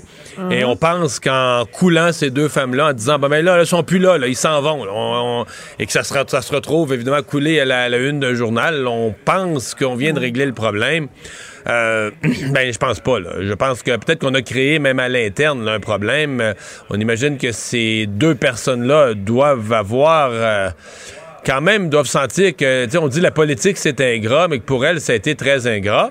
Et de l'autre côté, euh, le mardi, là, à la période des questions, elles sont toujours là. La ministre Blais est toujours ministre des Aînés, devra continuer à répondre aux questions. Donc, il y a pour le gouvernement, il n'y a rien vraiment de réglé. S'il continue à sortir des courriels puis des, des messages téléphoniques enregistrés sur la résidence Aaron, il va continuer à y avoir des questions de, de l'opposition. Donc, euh, disons que ça, on va dire ça clôt de façon inélégante, euh, probablement ce qui est une des pires semaines là, de tout le mandat du gouvernement de M. Legault. Voilà. Maintenant, le lendemain, budget fédéral. euh, et on parle beaucoup, là, on en parlait avec Raymond un petit peu plus tôt, là, du, du fameux CELIAP. Ouais. Euh, le budget de Mme Freeland, dans son ensemble, est assez bien reçu. Hein? Et euh, elle a su éviter là, les exagérations qu'on craignait qu'avec une entente avec le NPD, euh, les, les- les- le chéquier, mon cher ami, allait, Ouais, allait passer au feu. Ouais. Ça a été plus prudent, ça a été plus raisonnable que ce à quoi on s'attendait. Et là, il y a ce programme euh, qui intrigue tout le monde. Les fiscalistes se penchent dessus, qui apparaît très attrayant à première vue. Mais mon impression, là, mettons, depuis 24 heures, c'est que plus les experts grattent, plus on se demande est-ce que c'est vraiment si bon que ça. Finalement, on découvre que le père de Justin Trudeau, Pierre Elliott Trudeau, avait fait le même genre de programme puis qu'on l'a enlevé en disant ça coûte cher, ça profite aux plus riches, ça aide pas vraiment l'accès à la propriété de la, de la, de la masse des gens. Là, on se rend compte que les ménages aujourd'hui ont de la misère à se loger, à avoir accès à une propriété. Qu'avant qu'on ait un effet de cette mesure-là, on va créer les comptes l'année prochaine, là, les gens vont commencer à déposer dedans. On parle d'une mesure qui va commencer à avoir de l'effet peut-être en 2026, 7, 8. euh, Donc, euh, c'est c'est comme si cette mesure-là, puis là, après ça, ben, les fiscalistes se disent, bon, ben là, les- un tel, un tel, dans telle circonstance, des gens riches vont jouer avec ça, pour- mais ils viseront pas vraiment l'objectif de, la- de- de l'accès de la classe moyenne à des propriétés qui coûtent de plus en plus cher. Alors, je dirais autant le budget dans son ensemble, plus on l'étudie, plus on l'apprécie. Cette mesure-là, c'est comme elle est un peu l'inverse. C'est la mesure flash, là, qu'au début, on dit Waouh, aussi généreux que le REER et profitable que le CELI. Puis, plus on la gratte, puis on se dit ouais, Est-ce qu'elle atteint son objectif? On n'est peut-être plus aussi certain. Là. Ouais. En, en terminant, on va parler de la, campagne euh, en France qui, euh, au final, est assez palpitante. hein, premier tour euh, dimanche. Et là, tout le monde retient son souffle parce que l'écart se resserre, notamment entre M. Macron et Marine Le Pen.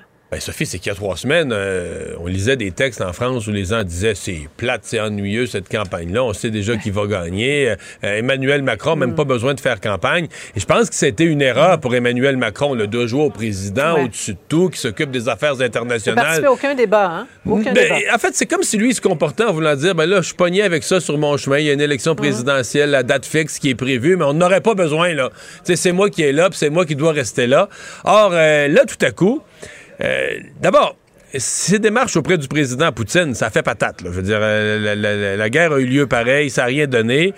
Et là, finalement, ben là, il euh, rentre en France et les Français, les Français se mettent à poser des questions, dire OK, là, c'est beau ton rôle international, mais nous, les Français, là, l'inflation, le coût de la vie, nos retraites, les, les choses de base, là.